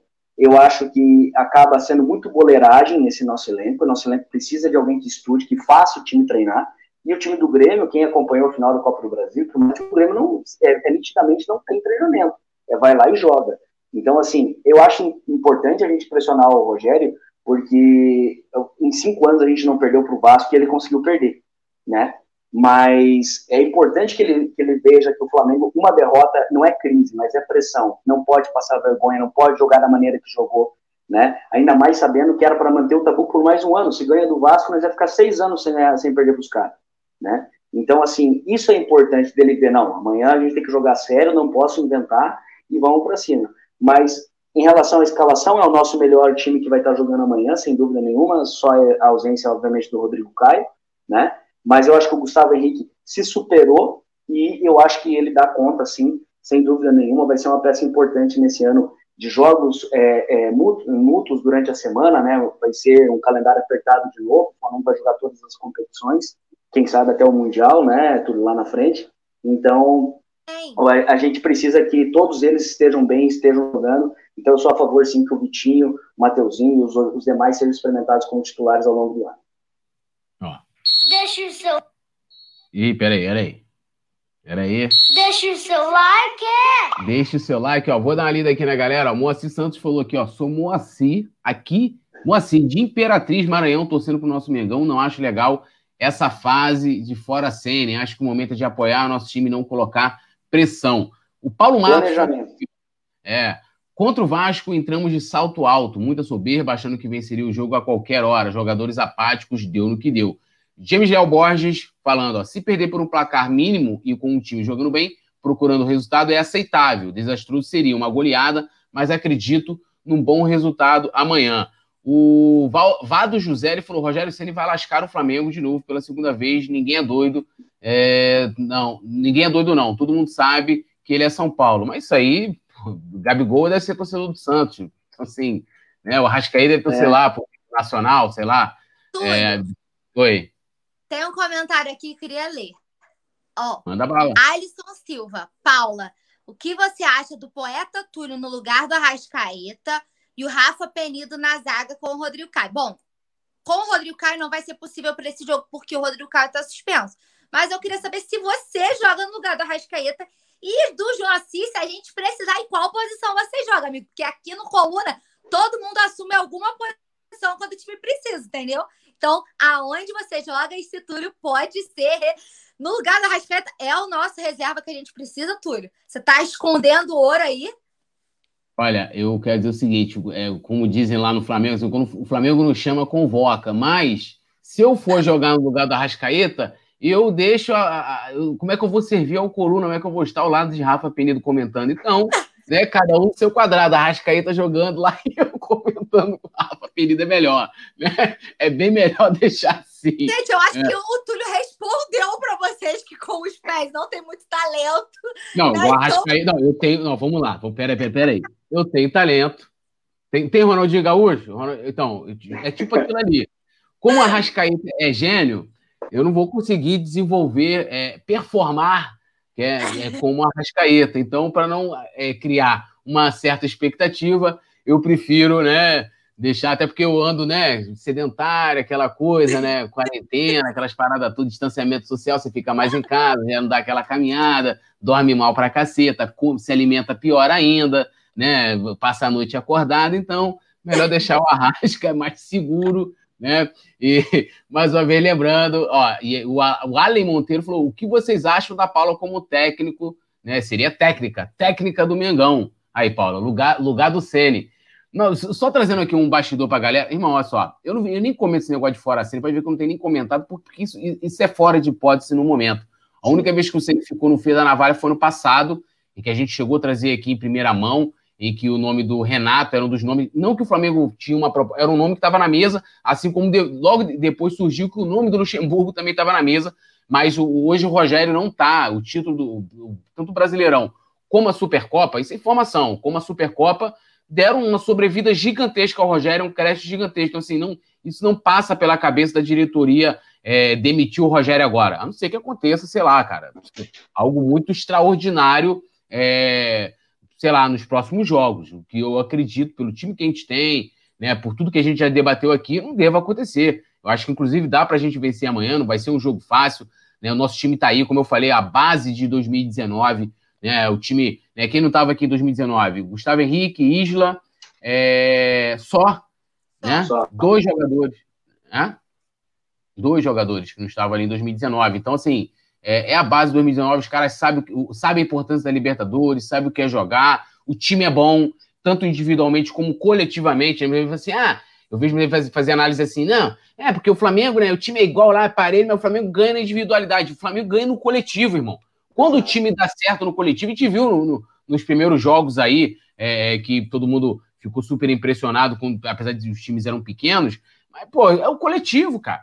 Coletivo sobressaindo demais. Né? A gente vê, lógico, tem a questão individual, claro que tem. Você tem jogador como o Gabigol, que é decisivo, você tem o Bruno Henrique, né, um jogador extremamente decisivo, o Diego Alves, que individualmente decidiu ali no, na, nas penalidades contra o Palmeiras, já durante a partida tinha feito boa defesa, mas assim, o coletivo do Flamengo, quando encaixa, irmão, é, é assim, ninguém segura, falo pra vocês, tranquilamente. Com o coletivo funcionando, a gente viu a arrancada pô, jogos contra o Grêmio, contra a Inter, ano passado o time jogando muito bem, né? É, tanto que o Gabigol contra o Grêmio, por exemplo, aquele 4 a 2 Ah, o Gabigol. Sim, mas teve o coletivo ali que ele jogou, ele decidiu sozinho a partida. Então sai da frente, é o melhor time da América. Eu tô acreditando amanhã e tenho certeza, né? Espero que Zico me ouça que na, na próxima escalação a produção já vai colocar o Rogério feliz ali e não preocupado. Porque eu tô assim também. É, vocês, vocês não estão vendo, mas a, a minha. É, no meu interior, eu estou assim, entendeu? Tipo, quase que psicografando aí. Deixa eu dar uma lida aqui na galera para a gente seguir aqui. É, Mário Maragoli falou: ó, é, para mim, cadê? Ih, rapaz, cadê? Para mim, se os jogadores estiverem afim, o Flá ganha fácil. O Vicente Flá pergunta qual foi. Não estava aqui, Isso provavelmente. Horas, Vicente Flá. É. Você chegar no programa. Não estava aqui. Então, assim, lamentável. Então, eu já quero saber do Vicente Flá se ele já chegou fazendo isso aqui, ó. Deixa o seu like. Se já deixou o like dele, se já, né, deu aquela compartilhada, pá. O Maurício Almeida falou a verdade é que nenhum torcedor tem mínima confiança no trabalho do Rogério. Tá passando pano, esse time não tem nada de coletivo, é querer enganar o torcedor. Maurício, assim, acho que não é nem questão.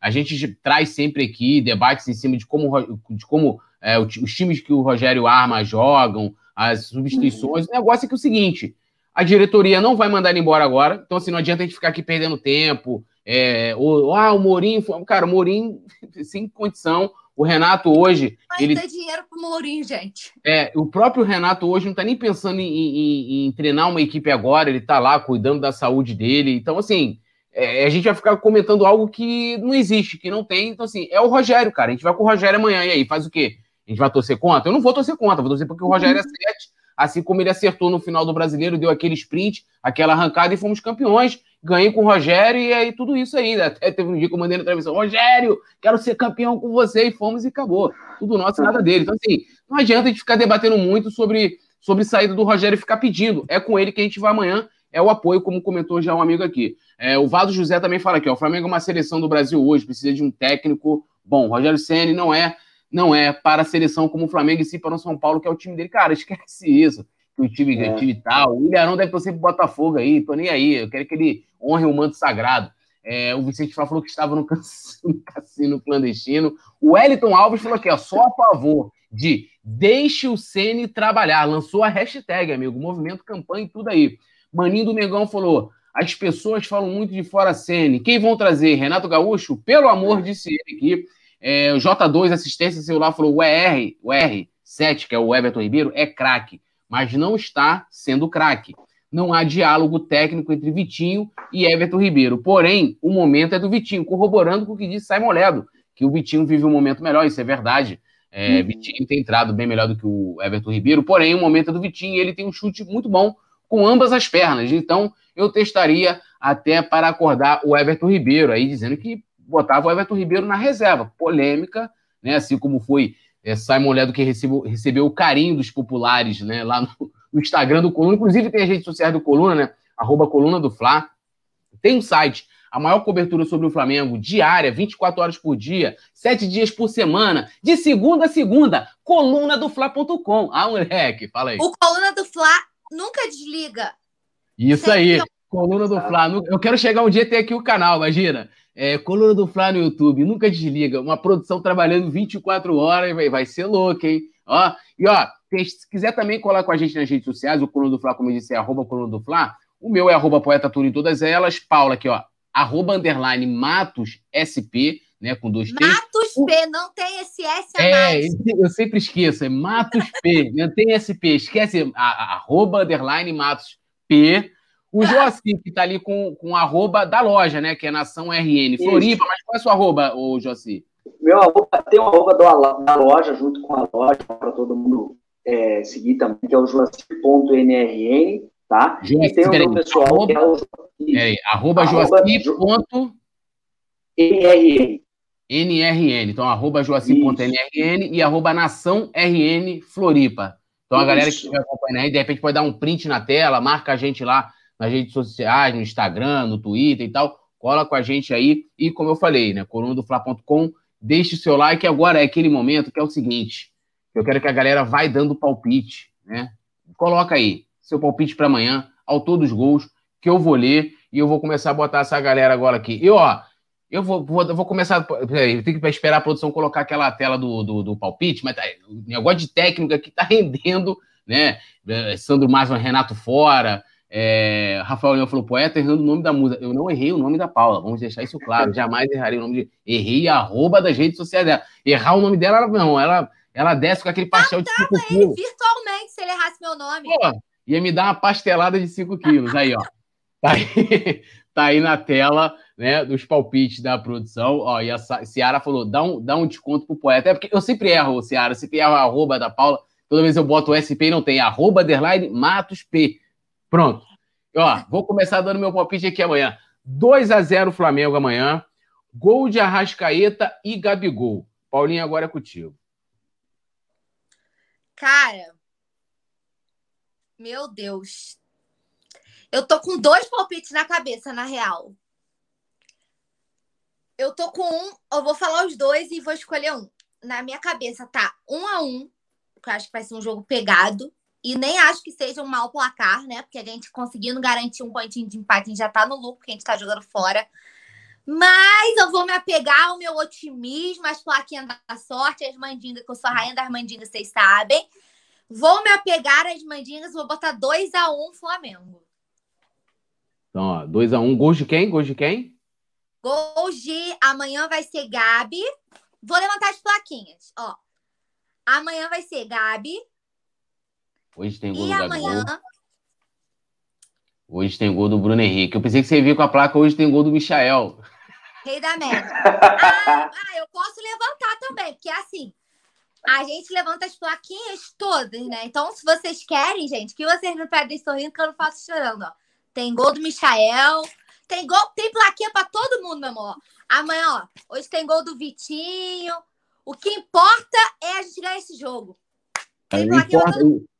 importa é vencer, não, não quero nem saber quem vai fazer o gol. Joaci, é contigo Exato. essa resposta aí. A galera já tá comentando, mandando um palpite aqui, então, ó, daqui a pouco já já vou ler aqui vocês, hein? Vai lá, José. Então, eu acho que eu concordo com o que a Paula falou. Empate não, não é um mau resultado, não. Eu acho que se a gente voltar com empate lá, 1, 2 a 2 0 a 0 0 a 0 não, porque a gente vai sofrer muito se for 0 a 0 né? Mas eu acho que vai ser 3 a 1 amanhã. Dois gols do Gabi e um gol do Bruno Henrique. Eu acho que amanhã o Flamengo mete 3, mas eu acho que, como o Velho vai estar jogando em casa, e é um time bom, não é um time ruim, não. Acho que o Flamengo acaba sofrendo gol sim. Eu acho que vai ser uma vitória o Flamengo faz 1 a 0 talvez sofra um empate, mas faz dois e vai matar o, o Gabi vai matar o jogo na metade do segundo tempo, vai fazer 3 a 1 Ou seja, tu quer muita emoção, né? Tu quer muita emoção. Ah, o Flamengo é emoção. Não, ainda bem que não tem. Botou, tipo, 3 a 2 os, os placar mais sofrido, porque eu queria dizer que, ó, não basta. Aquele domingo a gente quase morreu na final da Supercopa. Aí veio, foi na terça, não, na quarta. O na basquete quinta. quase matou ah, o basquete. coração Sim. de novo. Ah, o basquete, ah, tá. Uhum. Na final, que foi quem acompanhou a final do basquete, pelo amor de Deus. Verdade. Foi 14 segundos, jogada acabava, eu tava, meu Deus, eu, eu gosto de basquete, né? Mas eu tava, ai, eu odeio essa merda, que eu tô passando nervoso que eu não aguentava. Aí na quinta a gente sofreu. No sábado sofreu de novo. Meu coração, não é essa sequência toda aí, não dá pra mim, não. É complicado, né? Tem que, pô, ó, ó, ó. Deixa o seu like. Deixa o seu like ah, aí para fortalecer. Tem uma Fala aqui, aí. ó. Hoje. Ah, like, like, like, like. É isso aí. O Rafa. like, like, like, like, like. Tava as línguas aí. Ó, deixa eu dar uma lida aqui na rapaziada. A Maria Nilza falou que vai ser 3x1 amanhã. É, o Alisson Silva, poeta, tudo tem vaga na seleção. Rapaz, depende de que seleção isso aí. O Rony Cunha falando que já trouxemos todas as informações e vai ter mais informações, porque daqui a pouco né, inicia aí o Notícias do Fly, que aí sim trazendo as matérias e tal. É, e aqui a gente está dando a opinião com o que vai ser debatido já já também, vai ser falado aqui a situação do grupo. Rapidinho, vou ler aqui para vocês, ó. Antes de ler a galera aqui, o palpite da galera. Situação do grupo, né? Fora da Libertadores, segundo lugar no Campeonato Carioca, o Flamengo vem de um empate e uma derrota, né? Como os times estão chegando aí para essa primeira rodada. A LDU né? Quinto lugar no campeonato equatoriano, uma vitória nas últimas cinco partidas. Tem uma galera que falou assim: ah, eu falei assim: ah, o, a equipe mais forte é o Vélez. Não, Vélez vive. O, a LDU está no momento melhor. Onde? Em quinto no equatoriano, uma vitória nas últimas cinco partidas. Aí vem o Vélez, né? Que a gente já falou, lidera o grupo B da primeira fase do campeonato argentino. Né, três vitórias, um empate e uma derrota nas últimas cinco partidas. E União La Calera, segundo lugar no campeonato chileno, né, com quatro rodadas, duas vitórias e dois empates aí, ó. O JFB Plays colocou aqui, ó, o João Gabriel falou que vai ser 3 a 2 né? Dois gols do Gabigol, um gol do BH, desconto, não conheço ninguém. Então, para ele, quem fizer gol do, do Vélez, não, não importa, né? O Alisson Silva é, já falou que o Arthur FF, 3 a 1 gol de Gabi e Arrasca inteiro, né? O Alan Felipe apostando no 7x1, esse tá empolgado, ele, se empolguei, ele mandou ali, ó. Érico Lima tá apostando no 2x1, né? É, Gabigol primeiro e Pedro desempata a parada. Ah, cadê aqui, ó? O Carlos José, 2 a 0 um gol do Gabigol e o gol do Everton Ribeiro. A galera apostando muito aí nessa, assim, dessa reviravolta do Everton Ribeiro, né? Lediane Vieira falou que vai ser 2 a 0 Gabigol e Vitinho, vocês ficam usando que eu fico falando que tem gol do Vitinho, não é só eu não, a galera também aqui. O Vicente Flá falou 7 a 1 com o gol do Mancoejo, te contando que o Mancoejo, né, ex-Flá... certa amanhã. É, Lei do Ex está jogando do outro lado. O Gabriel Peçanha, 1 a 0 o Flamengo com gol de Arrascaeta. O Jenny, a Jennifer Borges, salve, salve, vai ser 2 a 1 para o Mengão. É isso aí, Joci, representando a nação rubro-negra de Floripa. É nós. De... Pessoal em Floripa fala é nós, quem fala é nós é carioca, né? É nós, pô. Não, fala nós, também, fala. Fala, fala, fala também? Ah, João Paulo aqui tá postando um 2x1 pro Mengão. Mário Maragoli, Flamengo 2, é, 2x0, Gabigol e Vitinho no segundo tempo, disse ele aqui. Márcio Reis, direto no Facebook, 3x1 para o Mengão. Maurício Almeida, 3x3, GH entrega dois gols. Aí é sacanagem, hein? Não, amigo, você aí quer é me matar. jogar contra. Pô, aí ele, aí, pô, não, não dá. Não. Pô, Maurício Almeida. José Menezes falou que, ó, tá melhor, apostando no 2x0. O Pedro Leal falou que vai ser 1x0 Mengão aos 7 do primeiro tempo e um sopro, sopro de tranquilidade na minha vida. Pedro Leal, é o seguinte, se o Flamengo fazer logo aos 7, 1x0, aí, meu amigo, é, é teste para cardíaco o restante da partida Do toda. jogo, né? É, do, do jogo todo. O Douglas Duarte falou que vai ser 2x1 aqui pro Flá, gol de, é, da vitória do Gustavo Henrique de cabeça. O gol da vitória de Gustavo Henrique de cabeça. Mas Ram- o gol Ramil- GH de cabeça jogar. É isso, como diz o Rafa Penido, né? A Torre, Torre Rubro-Negra, ah, o Lu- Luciano Isidro falou que vai ser 2x1 para o Mengão. É, Thales Ferreira, é, Thales Ferreira de doida, 4x2. Beto Potiguar, 3x1 para o Mengão. É, José Edmilson Nascimento falou que vai ser 2x1.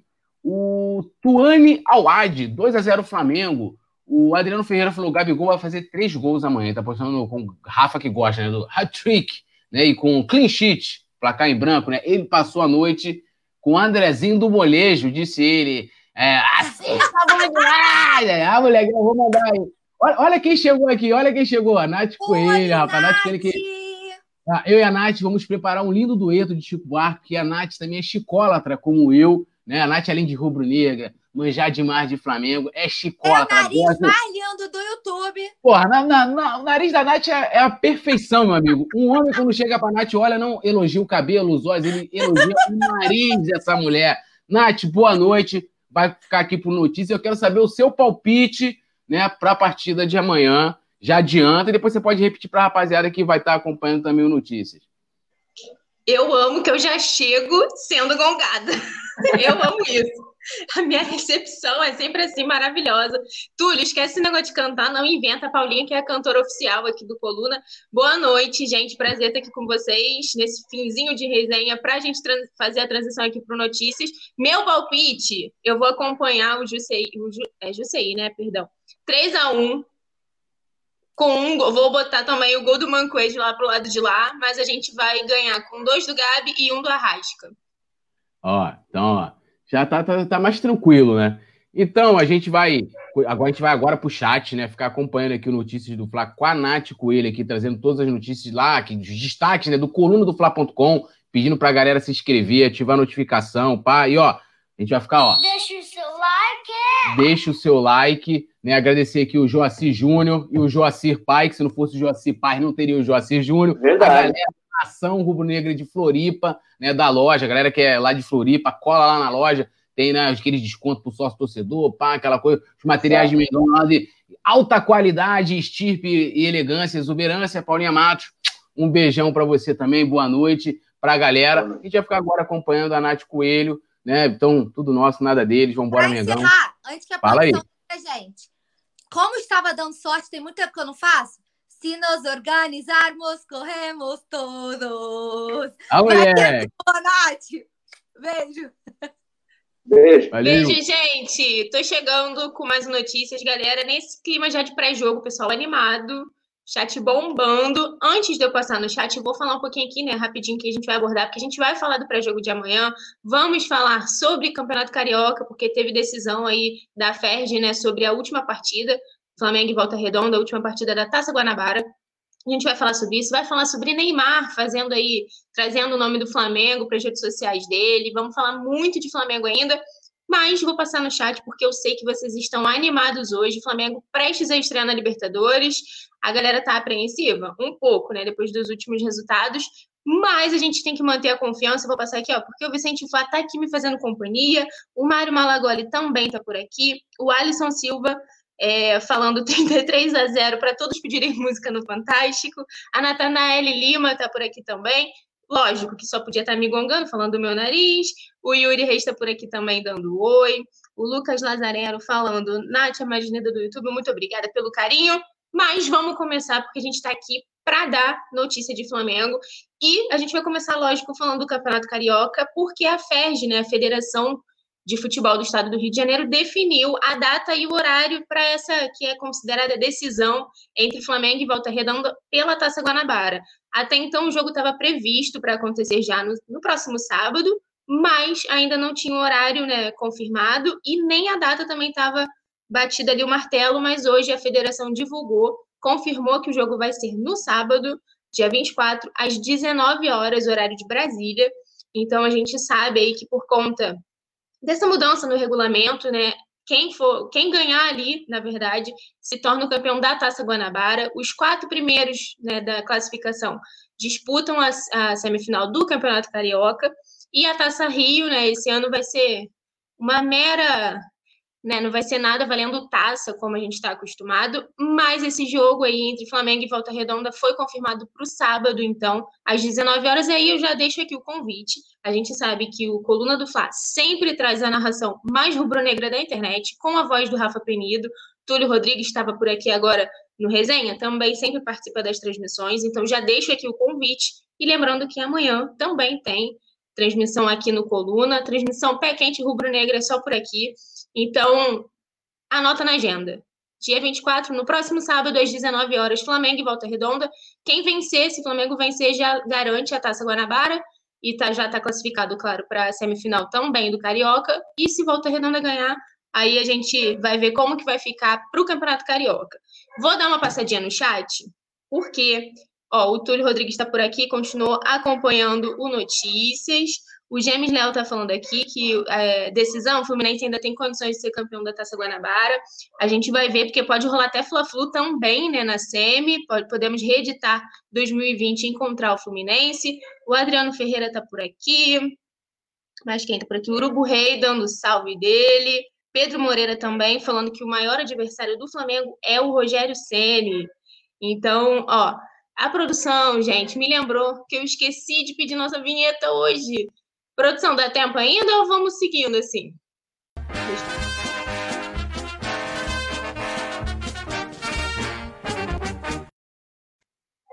Voltamos, voltamos depois dessa vinheta maravilhosa que já coloca a gente no clima. Perdão, produção, perdão. É aqui animação para falar de Flamengo e já entrar mesmo de vez nesse clima de pré-jogo.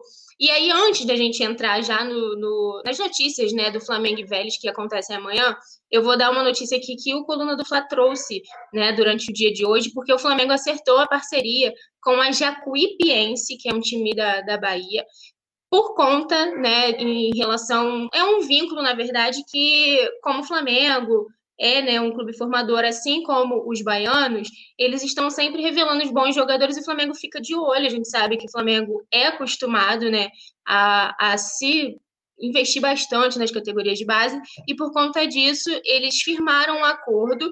É uma parceria bem importante porque, segundo né, nossa reportagem apurou, esse acordo justamente quer, quer vai rolar uma troca né, entre o Flamengo e esse clube da Bahia. Por quê? no início dessa parceria já, né, logo no, de cara, assim, três novos atletas chegaram ao Flamengo, dois para a equipe sub-17 e um para o sub-15. Então, dessa forma, os nomes dos meninos são Lucas e Ângelo, cada um, né, respectivamente, 15 e 16 anos, lateral direito e esquerdo, e o Rian, atacante de 14. Os três já estão no Ninho do Urubu, né, nosso centro de treinamento, e por lá eles já seguem a preparação para começar a atuarem aí pela para começar a atuar pela base do Flamengo. E aí, lógico, a gente sempre lembra, né, o Flamengo que tem o lema de craque, o Flamengo faz em casa. A ideia do clube é sempre trabalhar e investir nas bases para poder revelar sempre grandes, grandes atletas. A gente sabe que em meio à pandemia, essa negociação em relação a, a jogadores das, da base fazem toda a diferença, né? Estão ajudando bastante o clube em relação é, aos cofres, a dar aquela ajuda financeira.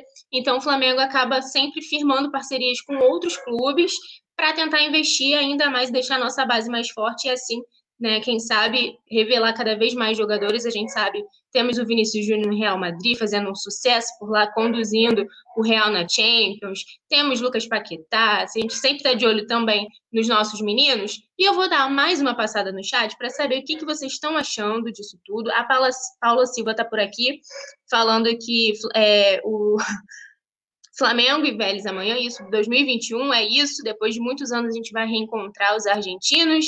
O Mário Malagoli falando que podia fechar a parceria com o Havaí. O James Leal está falando também por aqui. Natanael Lima está por aqui também, interagindo com o Yuri. Lembrando que a galera pode se tornar membro do canal. Tem lá nosso grupo de WhatsApp que fica bombando o dia inteiro sob liderança de Túlio Rodrigues, cabe destacar. Mas, gente, a gente também, né, agora já entrando um pouco mais nessa questão do pré-jogo mesmo, Flamengo e Vélez, a gente sabe eu acho que todo mundo foi um pouquinho surpreendido, né, com a ausência do PP, que é um xodó do Rogério Ceni, tem bastante espaço com o treinador e acabou ficando de fora de, da lista, né, de relacionados para o jogo de amanhã. E isso chamou um pouco a atenção e a gente conseguiu, né, ver aí com primeiramente o GE, né, o Globo Esporte divulgou que o jogador está negociando com o Cuiabá. E aí a nossa reportagem do Coluna também conseguiu confirmar essa informação. Então tudo indica que o, o PP realmente vá para o Cuiabá. A gente não sabe se esse é o real motivo já da ausência dele na lista dos relacionados, mas fato é que essa negociação está rolando. O PP, que no fim do Campeonato é, Brasileiro, né, de 2020, acabou é, nesse ano, mas no fim do, do Brasileirão, o Rogério Senna, nosso treinador, acabou pedindo para que o Flamengo é, renovasse o contrato com o jogador, com o PP. A diretoria acatou né, o pedido dele, planejava até uma nova renovação de vínculo, né, para se precaver, não perder o atleta de, de graça, mas parece que tudo mudou, né? Ele foi titular no empate 2 a 2 contra a Portuguesa, foi bastante criticado, ele é alvo até de bastante crítica, né? A galera não entende muito essa insistência do Rogério Ceni, ele que joga no meio-campo, e acabou que para o lugar dele o Rogério Ceni relacionou o Max, né? Um jovem também, 19 anos, fez o nosso gol da vitória na estreia do Campeonato Carioca esse ano. Então, vamos, vamos acompanhar como que vai ficar a situação do PP.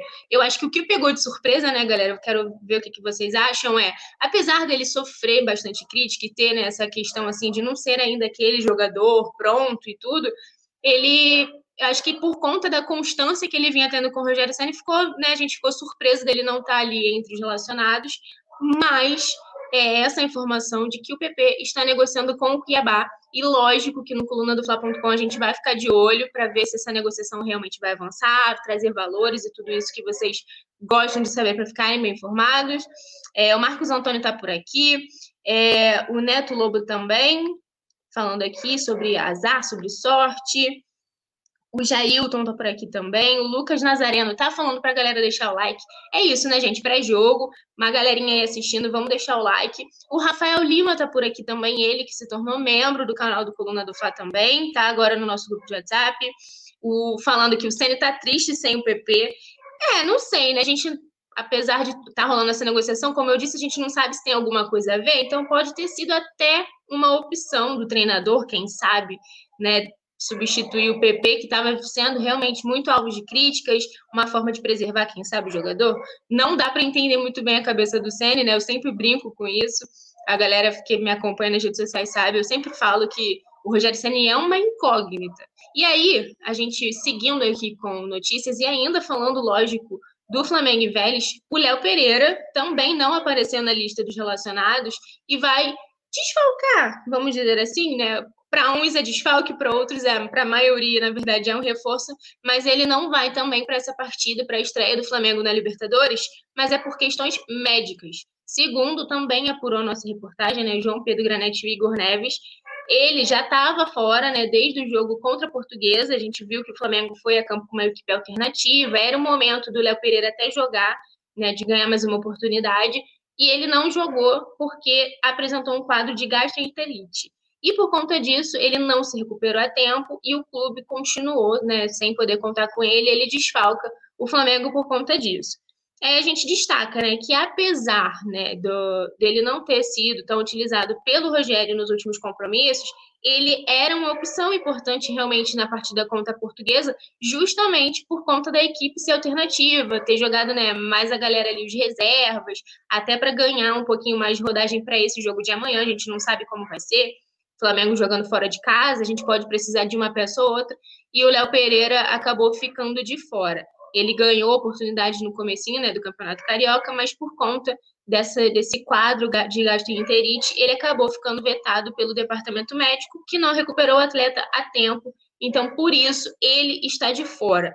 E aí a gente sabe, né, que o Rogério Senna tem sempre tem que montar um quebra-cabeça para definir a zaga do Flamengo, porque a gente trouxe o Bruno Viana, mas o Rodrigo Caio tem sido ausência constante, né? Tem ficado mais no departamento médico do que qualquer outra coisa. Apesar disso, amanhã ele não joga porque está cumprindo suspensão, né? Não tem a ver com lesão, mas ele vai desfalcar o Flamengo mais uma vez, então aí sim o Rogério Ceni vai ter que reformular novamente a dupla de zaga. Ele que já definiu aí o William Arão como nosso zagueiro improvisado, mas assumiu ali a zaga e permanecerá assim. E a informação que a gente tem é que ele definiu que a dupla do William Arão para esse jogo vai ser justamente o Gustavo Henrique. Né? A gente, como eu acabei de falar, o Léo Pereira acabou não sendo relacionado para o jogo e é um jogador já que pouco tem sido utilizado, né? apesar do alto investimento feito nele. Então, já dificilmente seria uma opção, né? Mesmo que tivesse entre os relacionados, dificilmente ele seria a opção do Sene.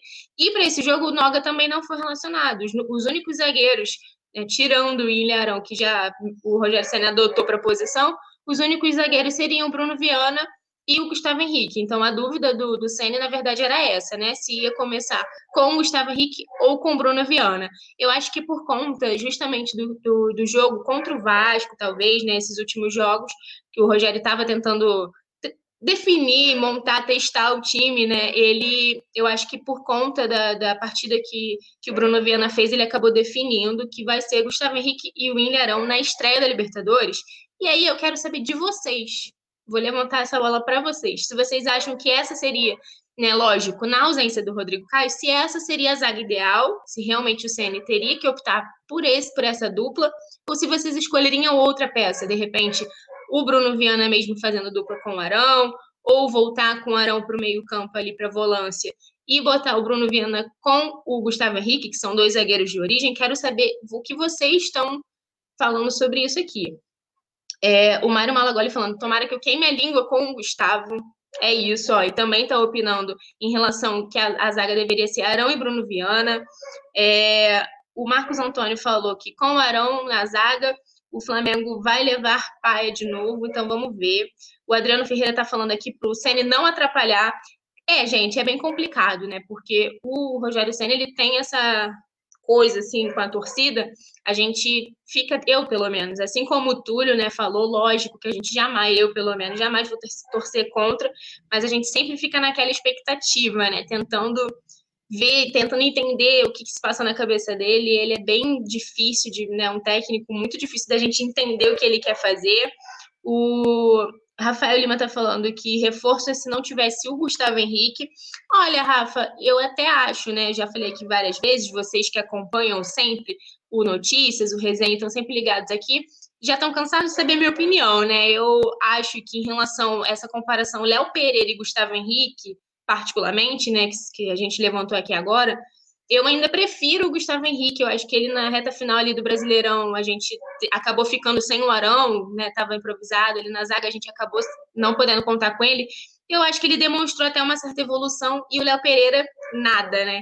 Ele seguiu ali sem vontade. Então, por conta disso, eu acho que o, o Gustavo Henrique nesse momento, por conta disso, se fosse comparando com o Léo Pereira, merecia realmente a oportunidade, mas eu ressalto aqui que, apesar do Bruno Viana não ter feito uma boa partida, né, né, né agora, né, no Campeonato Carioca, eu acho que talvez pudesse ser realmente o melhor nome, né, para formar a dupla com o Arão, que eu acho que pesa ali também no dia a dia do treinamento, é o Ceni conseguir fazer, né, ele consegue analisar melhor do que a gente, né, que teoricamente, pelo menos, que não acompanha o dia a dia do time, como que a pessoa está se desenvolvendo. E de repente o Bruno Viana não conseguiu entrosar com o Arão, a gente não sabe. Mas falando do jogo ainda, né? Porque, lógico, é a nossa maior expectativa para essa semana, a estreia do Flamengo na Libertadores. E eu vou lembrar mais uma vez que o Coluna do Fla tá, vai trazer, óbvio, como sempre, como de costume, a narração mais rubro-negra da internet, na voz do Rafa Penido porque o nosso goleiro também, obviamente, já foi definido, é o Diego Alves, nosso titular absoluto, capitão, dono da camisa 1, e ele falou, né, ele projetou essa estreia do Flamengo na Libertadores e garantiu que o Flamengo vai fazer de tudo para conquistar o tri, né, para conquistar a Libertadores mais uma vez. Então, eu vou aqui abrir aspas para o que o Diego Alves falou, e foi entrevista né, exclusiva ao Flamengo, ao próprio clube. Ele falou assim: na Libertadores, todos os jogos são difíceis. Eu já vi entrevistas que consideram o nosso time dos melhores da América. Então, nós, vamos, nós vemos a importância que eles dão para esse jogo. Então, temos que estar concentrados e fazer o nosso trabalho da melhor maneira possível. E aí, além disso, o goleiro também reconheceu a dificuldade que é jogar na Argentina, né? Os clubes argentinos têm essa, essa coisa de serem considerados copeiros, né? Muito fortes assim nessas disputas sul-americanas, como é o caso da Libertadores. Então ele reconheceu a dificuldade de jogar lá, mas garantiu que o Flamengo está preparado e ainda, né, relembrou, claro, a conquista, conquista de 2019. E aí o Diego Alves falou o seguinte: a expectativa é a melhor possível. Sabemos que é um jogo difícil, o primeiro jogo, mas acho que estamos preparados para começar em uma nova Libertadores. Vamos fazer de, vamos fazer de tudo para que a gente possa ter um final igual de 2019 e poder comemorar junto com a nossa torcida. Primeiro jogo aqui na Argentina, vamos começar com tudo para poder dar um passo na frente dos outros nesse começo. Ele falou isso, né, após o treino de hoje do Flamengo, que foi no centro de treinamento do Boca, né, rola essa união entre Flamengo e Boca Juniors e após né, as atividades ele falou com, com o Flamengo, o Flamengo postou um videozinho dele nas redes sociais, então o goleiro está com boas expectativas, a gente espera que de fato o Flamengo consiga garantir um pontinho, é um grupo né, um pouquinho tenso, a gente poderia até ser pior, eu acho, na minha opinião, não sei o que vocês acham, mas eu acho que o grupo ele não é o mais fácil, mas também né, não é o da morte, é, o Gilmário tá falando aqui, a Libertadores e Carioca tem isso lá, o bicho pega legal, é. A gente equiparar, né, Campeonato Carioca com Libertadores não tem como, realmente não é parâmetro. O Lucas Romano tá falando aqui, cadê? Não, pera. O Rafael Lima falou que é qualquer outra formação de dupla de zaga menos essa, né? Pelo amor de Deus, não tem como Léo Pereira e Gustavo Henrique jogarem juntos, não, não existe essa possibilidade. É, o Lucas Romano, achei o comentário dele, falou que o Gustavo vai fazer gol nessa estreia.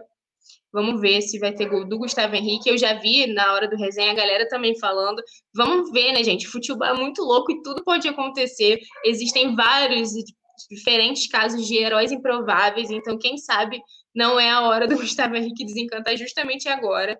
É, o Mário Malagoli falando que o Gustavo Henrique tem a sina de sempre entregar, né? Ele, a gente falando aqui sobre o Ceni e tudo, ele é um jogador de confiança até do Rogério Ceni, é, mas vamos ver como que, que vai ser. A nossa torcida, é claro, é para que a zaga e a nossa defesa funcione perfeitamente, para a gente não ter susto, não ter mais problemas, porque como a Paulinha falou, ultimamente essa sequência veio muito pesada, né? O título da Supercopa foi tenso, o clássico contra o Vasco foi muito tenso também, a gente acabou perdendo, foi um resultado muito inesperado. O empate contra a Portuguesa também veio, né, de uma forma assim meio complicada para a gente, a gente também não estava esperando isso, mas vamos voltar a falar de Flamengo e Vélez, porque a gente de olho né, no rival, coluna do Fla sempre fica ligado né, nos adversários, e o Vélez tem três desfalques para enfrentar o Flamengo.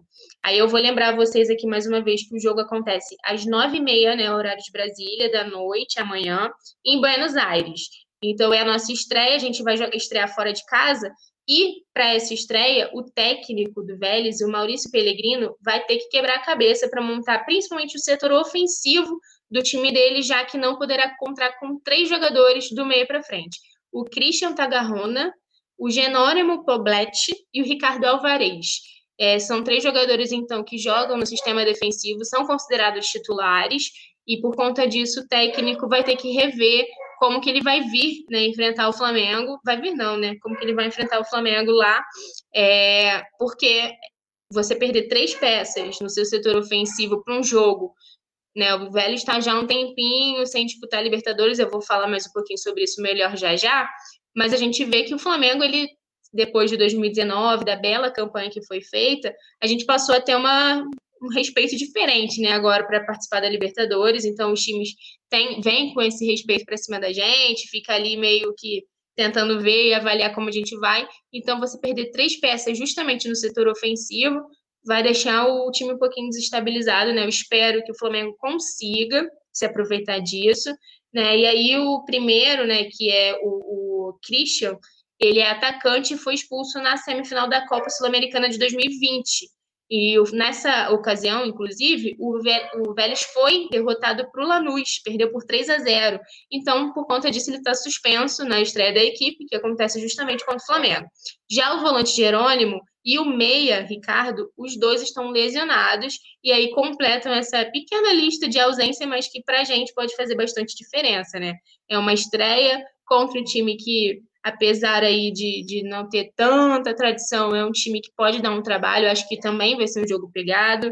É, o Rafael Lima está falando, para alegria da Natália Coelho, vai ter gol do Barão e do Diego Ribas. É, eu fico a minha alegria, assim, lógico, independente de quem fizer gol, a gente fica feliz, né? Mas aí eu sou só Dieguete, Arãozete não.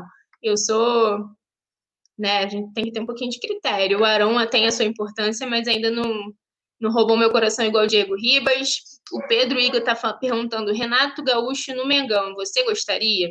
Olha, eu particularmente acho que o Renato é um bom treinador, né? Fez um bom trabalho no Grêmio. Nos últimos anos acabou né, se atrapalhando um pouco, mas conquistou muita coisa por lá. Acho ele mais preparado do que do que o Rogério Ceni, né, que é o nosso atual treinador, mas ao mesmo tempo não sinto que ele entraria numa boa sinergia assim com a torcida, com esse ambiente do Flamengo, não. Então, eu tenho um pouquinho de dúvidas. O Guilherme Calvano, meu parceiro de coluna do Fla lá na redação, tá perguntando: Diego Ribas joga, Natália? Ele não joga, né, meu amor? Ele dá aula, você tem que respeitar meu 10 e faixa, Guilherme, por gentileza. Não vem aqui essa hora, pleno notícias ao vivo, a galera trocando aqui essa ideia, querer me gongar, querer gongar Diego, tem que respeitar o homem, hein, o Guilherme. Mas, gente, é, vamos voltar a falar do Flamengo e Vélez, porque é, a gente estava falando dos desfalques, mas olha só, essa informação a gente é, geralmente até brinca com uma carta anti-zica, né? Para não dar problema, a gente tem que relembrar isso, porque o Vélez não disputa jogos na Libertadores há sete anos. E a reestreia deles vai ser justamente contra o Flamengo, né? Então também gera muita expectativa um time voltar a disputar a Libertadores da América depois de tanto tempo, tantos anos, justamente contra um time que foi até campeão recentemente, 2019. O nosso título está ali fresquinho ainda, a gente deu um mole em 2020. Eu espero que agora em 2020 a gente recupere. Mas essa informação, né, de que o Vélez não, não disputa uma Libertadores há sete anos, é bem interessante para a gente ficar de olho. Porque o Flamengo, por sua vez, vai em busca do tri, né, do, do terceiro título, e se prepara para dar esse pontapé justamente amanhã contra eles. Então, vai, a gente fica nessa expectativa de ver como que o, os times vão se comportar, né? O Flamengo acaba que vem numa, nos últimos jogos um pouquinho desestabilizado. O Rogério Ceni segue com um trabalho muito questionado, né? Então a torcida está sempre de olho. Mas o, o time, apesar de ser tradicional na Argentina, não disputa uma partida do Campeonato da Libertadores há sete anos. A última vez foi em 2014. E aí, na época, eles foram eliminados nas oitavas de final pelo Nacional. Então, desde então, a equipe não voltou a disputar uma edição de Libertadores.